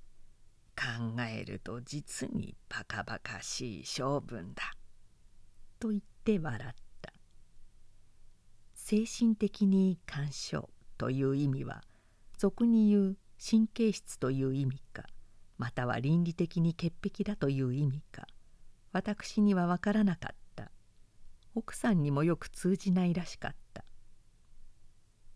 その晩私は先生と向かい合わせに例の白い卓布の前に座った。奥さんは2人を左右に置いて一人庭の方を正面にして席を閉めた「おめでとう」と言って先生が私のために杯をあげてくれた。私はこの杯に対してそれほど嬉しい気を起こさなかった。無論私自身の心がこの言葉に反響するように飛び立つ嬉しさを持っていなかったのが一つの原因であったけれども先生の言い方も決して私の嬉しさをそそるウキウキした調子を帯びていなかった。先生は笑って杯をあげた。私はその笑いのうちにちっとも意地の悪いアイロニーを認めなかった。同時にめでたいという心情も汲み取ることができなかった。先生の笑いは「世間はこんな場合によくおめでとうと言いたがるものですね」と私に物語っていた。奥さんは私に「結構ねさぞお父さんやお母さんはお喜びでしょう」と言ってくれた。私は突然病気の父のことを考えた。早くあの卒業証書を持って行って見せてやろうと思った。先生の卒業証書はどうしました？と私が聞いた。どうしたかね？まだどこかにしまってあったかね？と先生が奥さんに聞いた。ええ確かしまってあるはずですが。卒業証書のありどころは2人ともよく知らなかった。飯になった時。奥さんはそばに座っている下女を次へ立たせて自分で給仕の役を務めた。これが表立たない客に対する先生の家のしきたりらしかった。初めの12回は私も窮屈を感じたが度数の重なるにつけ茶碗を奥さんの前へ出すのが何でもなくなった「お茶？ご飯？ずいぶんよく食べるのね」奥さんの方でも思い切って遠慮のないことを言うことがあった。しかしその日は時効が時効なのでそんなにからかわれるほど食欲が進まなかった。もうおしまい。あなた近頃大変小食になったのね。小食になったんじゃありません。暑いんで食われないんです。奥さんは下女を呼んで食卓を片付けさせた後へ改めてアイスクリームと水菓子を運ばせた。これはうちでこしらえたのよ。用のない奥さんには手製のアイスクリームを客に振る舞うだけの余裕があると見えた。私はそれを2杯変えてもらった。君もいよいよ卒業したがこれから何をする気ですか？と先生が聞いた。先生は半分縁側の方へ席をずらして敷居際で背中を障子に持たせていた。私にはただ卒業したという自覚があるだけでこれから何をしようというあてもなかった。返事にためらっている私を見た時奥さんは「教師?」と聞いた。それにも答えずにいると今度は「じゃあお役人?」とまた聞かれた。私も先生も笑い出した。本当言うとまだ何をする考えもないんです。実は職業というものについて全く考えたことがないくらいなんですから。第一どれがいいかどれが悪いか自分がやってみた上でないとわからないんだから選択に困るわけだと思います。それもそうね。けれどもあなたは筆境財産があるからそんなのんきなこと言っていられるのよ。これが困る人でごらんなさい。なかなかあなたのように落ち着いちゃいられないから。私の友達には卒業しない前から中学教師の口を探している人があった。私は腹の中で奥さんの言う事実を認めた。しかしこう言った。少し先生にかぶれたんでしょう。よくなかぶれ方をしてくださらないのね。先生は苦笑した。かぶれても構わないから。その代わりこの間言った通りお父さんの生きているうちに相当の財産を分けてもらっておきなさい。それでないと決して油断はならない。私は先生と一緒に郊外の植木屋の広い庭の奥で話した。あのツツジの咲いている5月の初めを思い出した。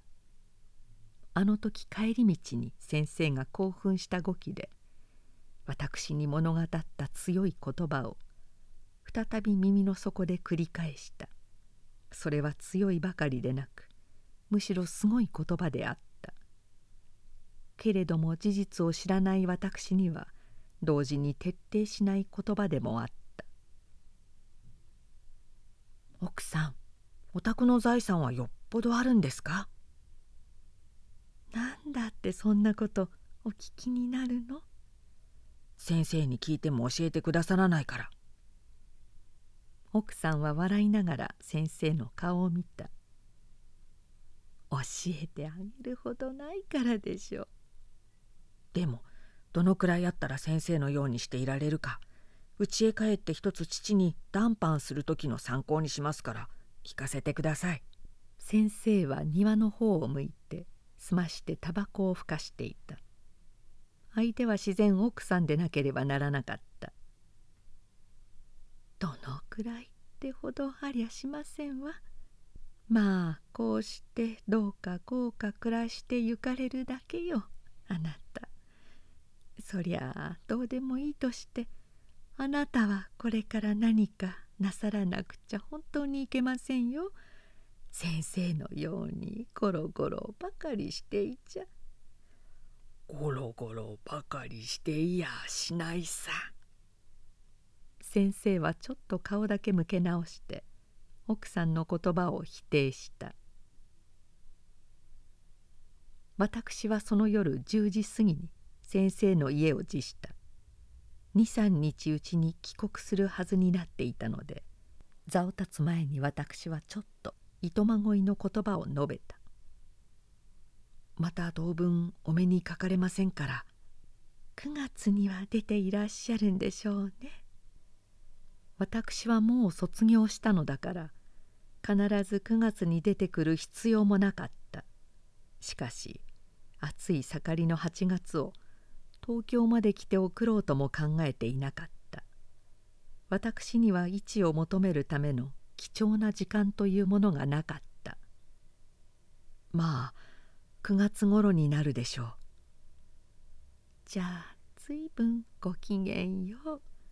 私たちもこの夏はことによるとどこかへ行くかもしれないのよ。ずいぶん暑そうだから。行ったらまた絵はがきでも送ってあげましょう。どちらの見当です。もしいらっしゃるとすれば。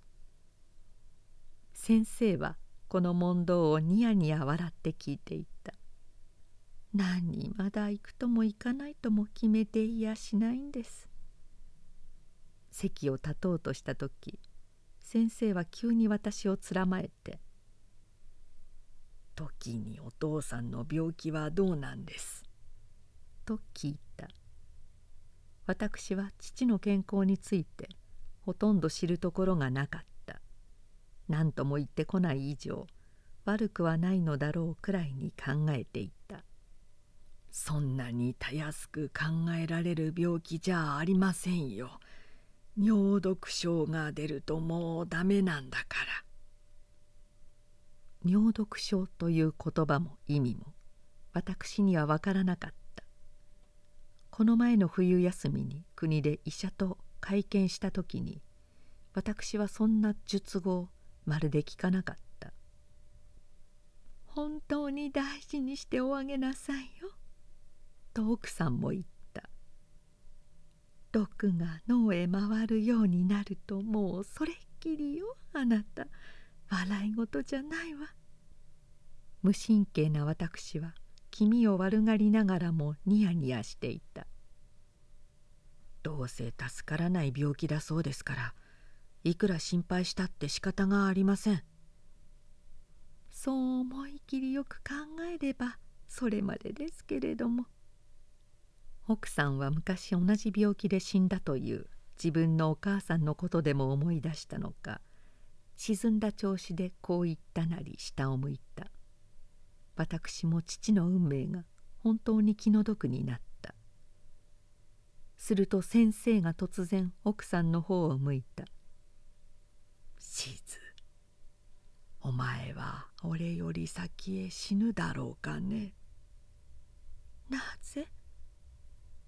なぜでもない。ただ聞いてみるのさ。それとも俺の方がお前より前に片付くかな。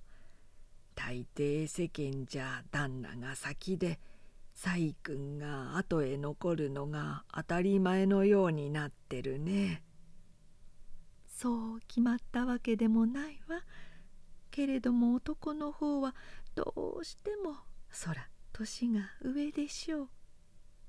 だから先へ死ぬという理屈なのかね。すると俺もお前より先にあの世へ行かなくっちゃならないことになるね。あなたは特別よ。そうかね。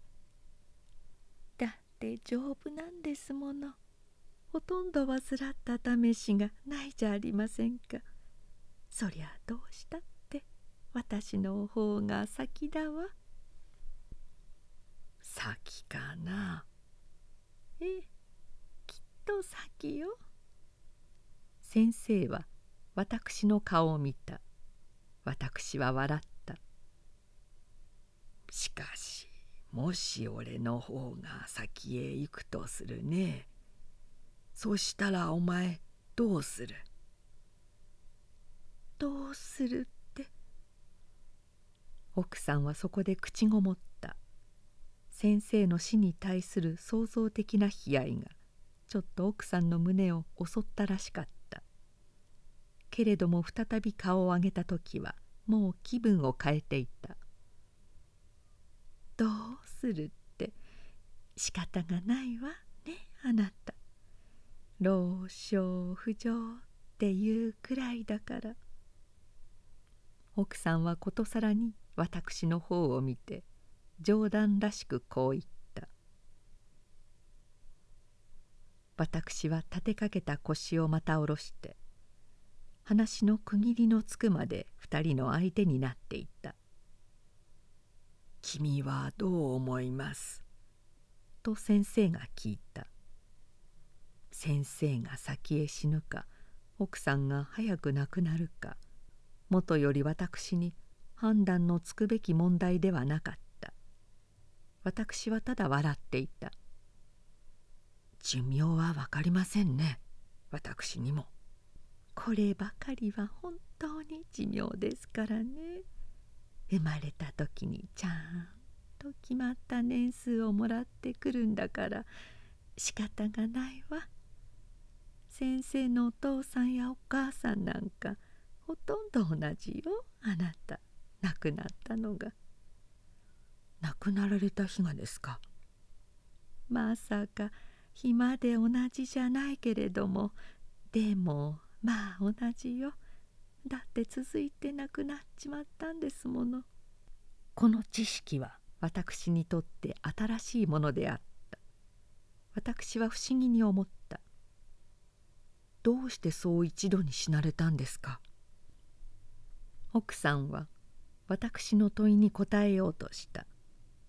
先生はそれを遮った「そんな話はおよしよ。つまらないから」先生は手に持ったうちわをわざとバタバタ言わせた。そうしてまた奥さんを顧みた「シーズ俺が死んだらこのうちをお前にやろう」奥さんは笑い出した。ついでに地面もくださいよ。地面は人のものだから仕方がない。その代わり俺の持ってるものはみんなお前にやるよ。どうもありがとう。けれども横文字の本なんかもらってもしようがないわね。古本屋に売るさ。売ればいくらぐらいになって？先生はいくらとも言わなかった。けれども先生の話は容易に自分の死という遠い問題を離れなかった。そうしてその死は必ず奥さんの前に起こるものと仮定されていた。奥さんも最初のうちはわざとたわいのない受け答えをしているらしく見えた。それがいつの間にか感傷的な女の心を重苦しくした「俺が死んだら俺が死んだら」ってまあ何べんおっしゃるの？五章だからもういい加減にして。俺が死んだらはよしてちょうだい。縁起でもない。あなたが死んだら何でもあなたの思い通りにしてあげるから。それでいいじゃありませんか。先生は庭の方を向いて笑った。しかしそれぎり奥さんの嫌がることを言わなくなった。私もあまり長くなるのですぐ席を立った。先生と奥さんは玄関まで送って出た「ご病人をお大事に」と奥さんが言った「また9月に」と先生が言った。私は挨拶をして格子の外へ足を踏み出した。玄関と門の間にあるこんもりした木製の一株が私の行く手を塞ぐように野陰のうちに枝を張っていた。私は23歩動き出しながら黒ずんだ葉に覆われているその梢を見て来たるべき秋の花と香りを思い浮かべた。私は先生のうちとこの木星とを以前から心の内で話すことのできないもののように一緒に記憶していた。私が偶然その木の前に立って再びこの家の玄関をまたぐべき次の秋に思いを馳せた時今まで格子の間から差していた玄関の電灯がふっと消えた。先生夫婦はそれぎり奥へ入ったらしかった。私は一人暗い表へ出た。私はすぐ下宿へは戻らなかった。国へ帰る前に整える買い物もあったしごちそうを詰めた胃袋にくつろぎを与える必要もあったのでただにぎやかな町の方へ歩いていった。町はまだ酔いの口であった。用事もなさそうな男女がぞろぞろ動く中に私は今日私と一緒に卒業した何がしにあった。彼は私を無理やりにあるバーへ連れ込んだ。私はそこでビールの泡のような彼の機嫌を聞かされた。私の下宿へ帰ったのは12時過ぎであった。私はその翌日も暑さを犯して頼まれ物を買い集めて歩いた。手紙で注文を受けた時は何でもないように考えていたのがいざとなると大変億劫に感じられた。私は電車の中で汗を拭きながら人の時間と手数に気の毒という観念をまるで持っていない田舎者を憎らしく思った。私はこのひと夏を無意に過ごす気はなかった。国へ帰ってからの日程というようなものをあらかじめ作っておいたのでそれを履行するに必要な書物も手に入れなければならなかった。私は半日を丸善の2階で潰す覚悟でいた。私は自分に関係の深い部門の書籍棚の前に立って隅から隅まで一冊ずつ点検していった。買い物のうちで一番私を困らせたのは女の半襟であった。小僧に言うといくらでも出してはくれるがさてどれを選んでいいのか買う段になってはただ迷うだけであった。その上値が極めて不定であった。安かろうと思って聞くと非常に高かったり高かろうと考えて聞かずにいるとかえって大変安かったりしたあるいはいくら比べてみてもどこから価格の差異が出るのか見当のつかないのもあった私は全く弱らせられたそうして心の内でなぜ先生の奥さんを煩わさなかったかを悔いた私はカバンを買った無論和製の過当な品に過ぎなかったがそれでも金具屋などがピカピカしているので田舎者を脅かすには十分であった。このカバンを買うということは私の母の注文であった。卒業したら新しいカバンを買ってその中に一切の土産物を入れて帰るようにとわざわざ手紙の中に書いてあった。私はその文句を読んだ時に笑い出した。私には母の了見がわからないというよりもこの言葉が一種の滑稽として訴えたのである。私はいとまごいをする時先生夫婦に述べた通りそれから3日目の汽車で東京を立って国へ帰った。この冬以来父の病気について先生からいろいろの注意を受けた私は一番心配しなければならない地位にありながらどういうものかそれが大して苦にならなかった。私はむしろ父がいなくなった後の母を想像して気の毒に思った。そのくらいだから私は心のどこかで父はすでに亡くなるべきものと覚悟していたに違いなかった。九州にいる兄へやった手紙の中にも私は父の到底元のような健康体になる見込みのないことを述べた。一度などは職務の都合もあろうができるなら繰り合わせてこの夏ぐらい一度顔だけでも見に帰ったらどうだとまで書いた。その上年寄りが二人きりで田舎にいるのは定めて心細いだろう。我々も子として遺憾の至りであるというような感傷的な文句さえ使った。私は実際心に浮かぶままを書いた。けれども書いた後の気分は書いた時とは違っていた。私はそうした矛盾を汽車の中で考えた。考えているうちに自分が自分に気の変わりやすい軽薄者のように思われてきた。私は不愉快になった。私はまた先生夫婦のことを思い浮かべた。ことに23日前晩飯に呼ばれた時の会話を思い出した。どっちが先へ死ぬだろう。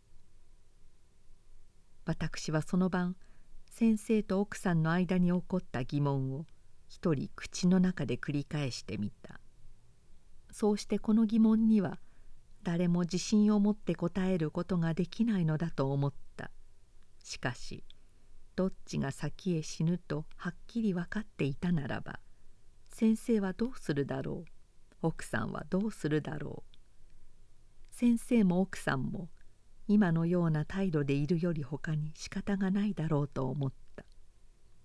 死に近づきつつある父を国元に控えながらこの私がどうすることもできないように。私は人間を儚いものに感じた。人間のどうすることもできない。持って生まれた軽薄を果敢ないものに感じた。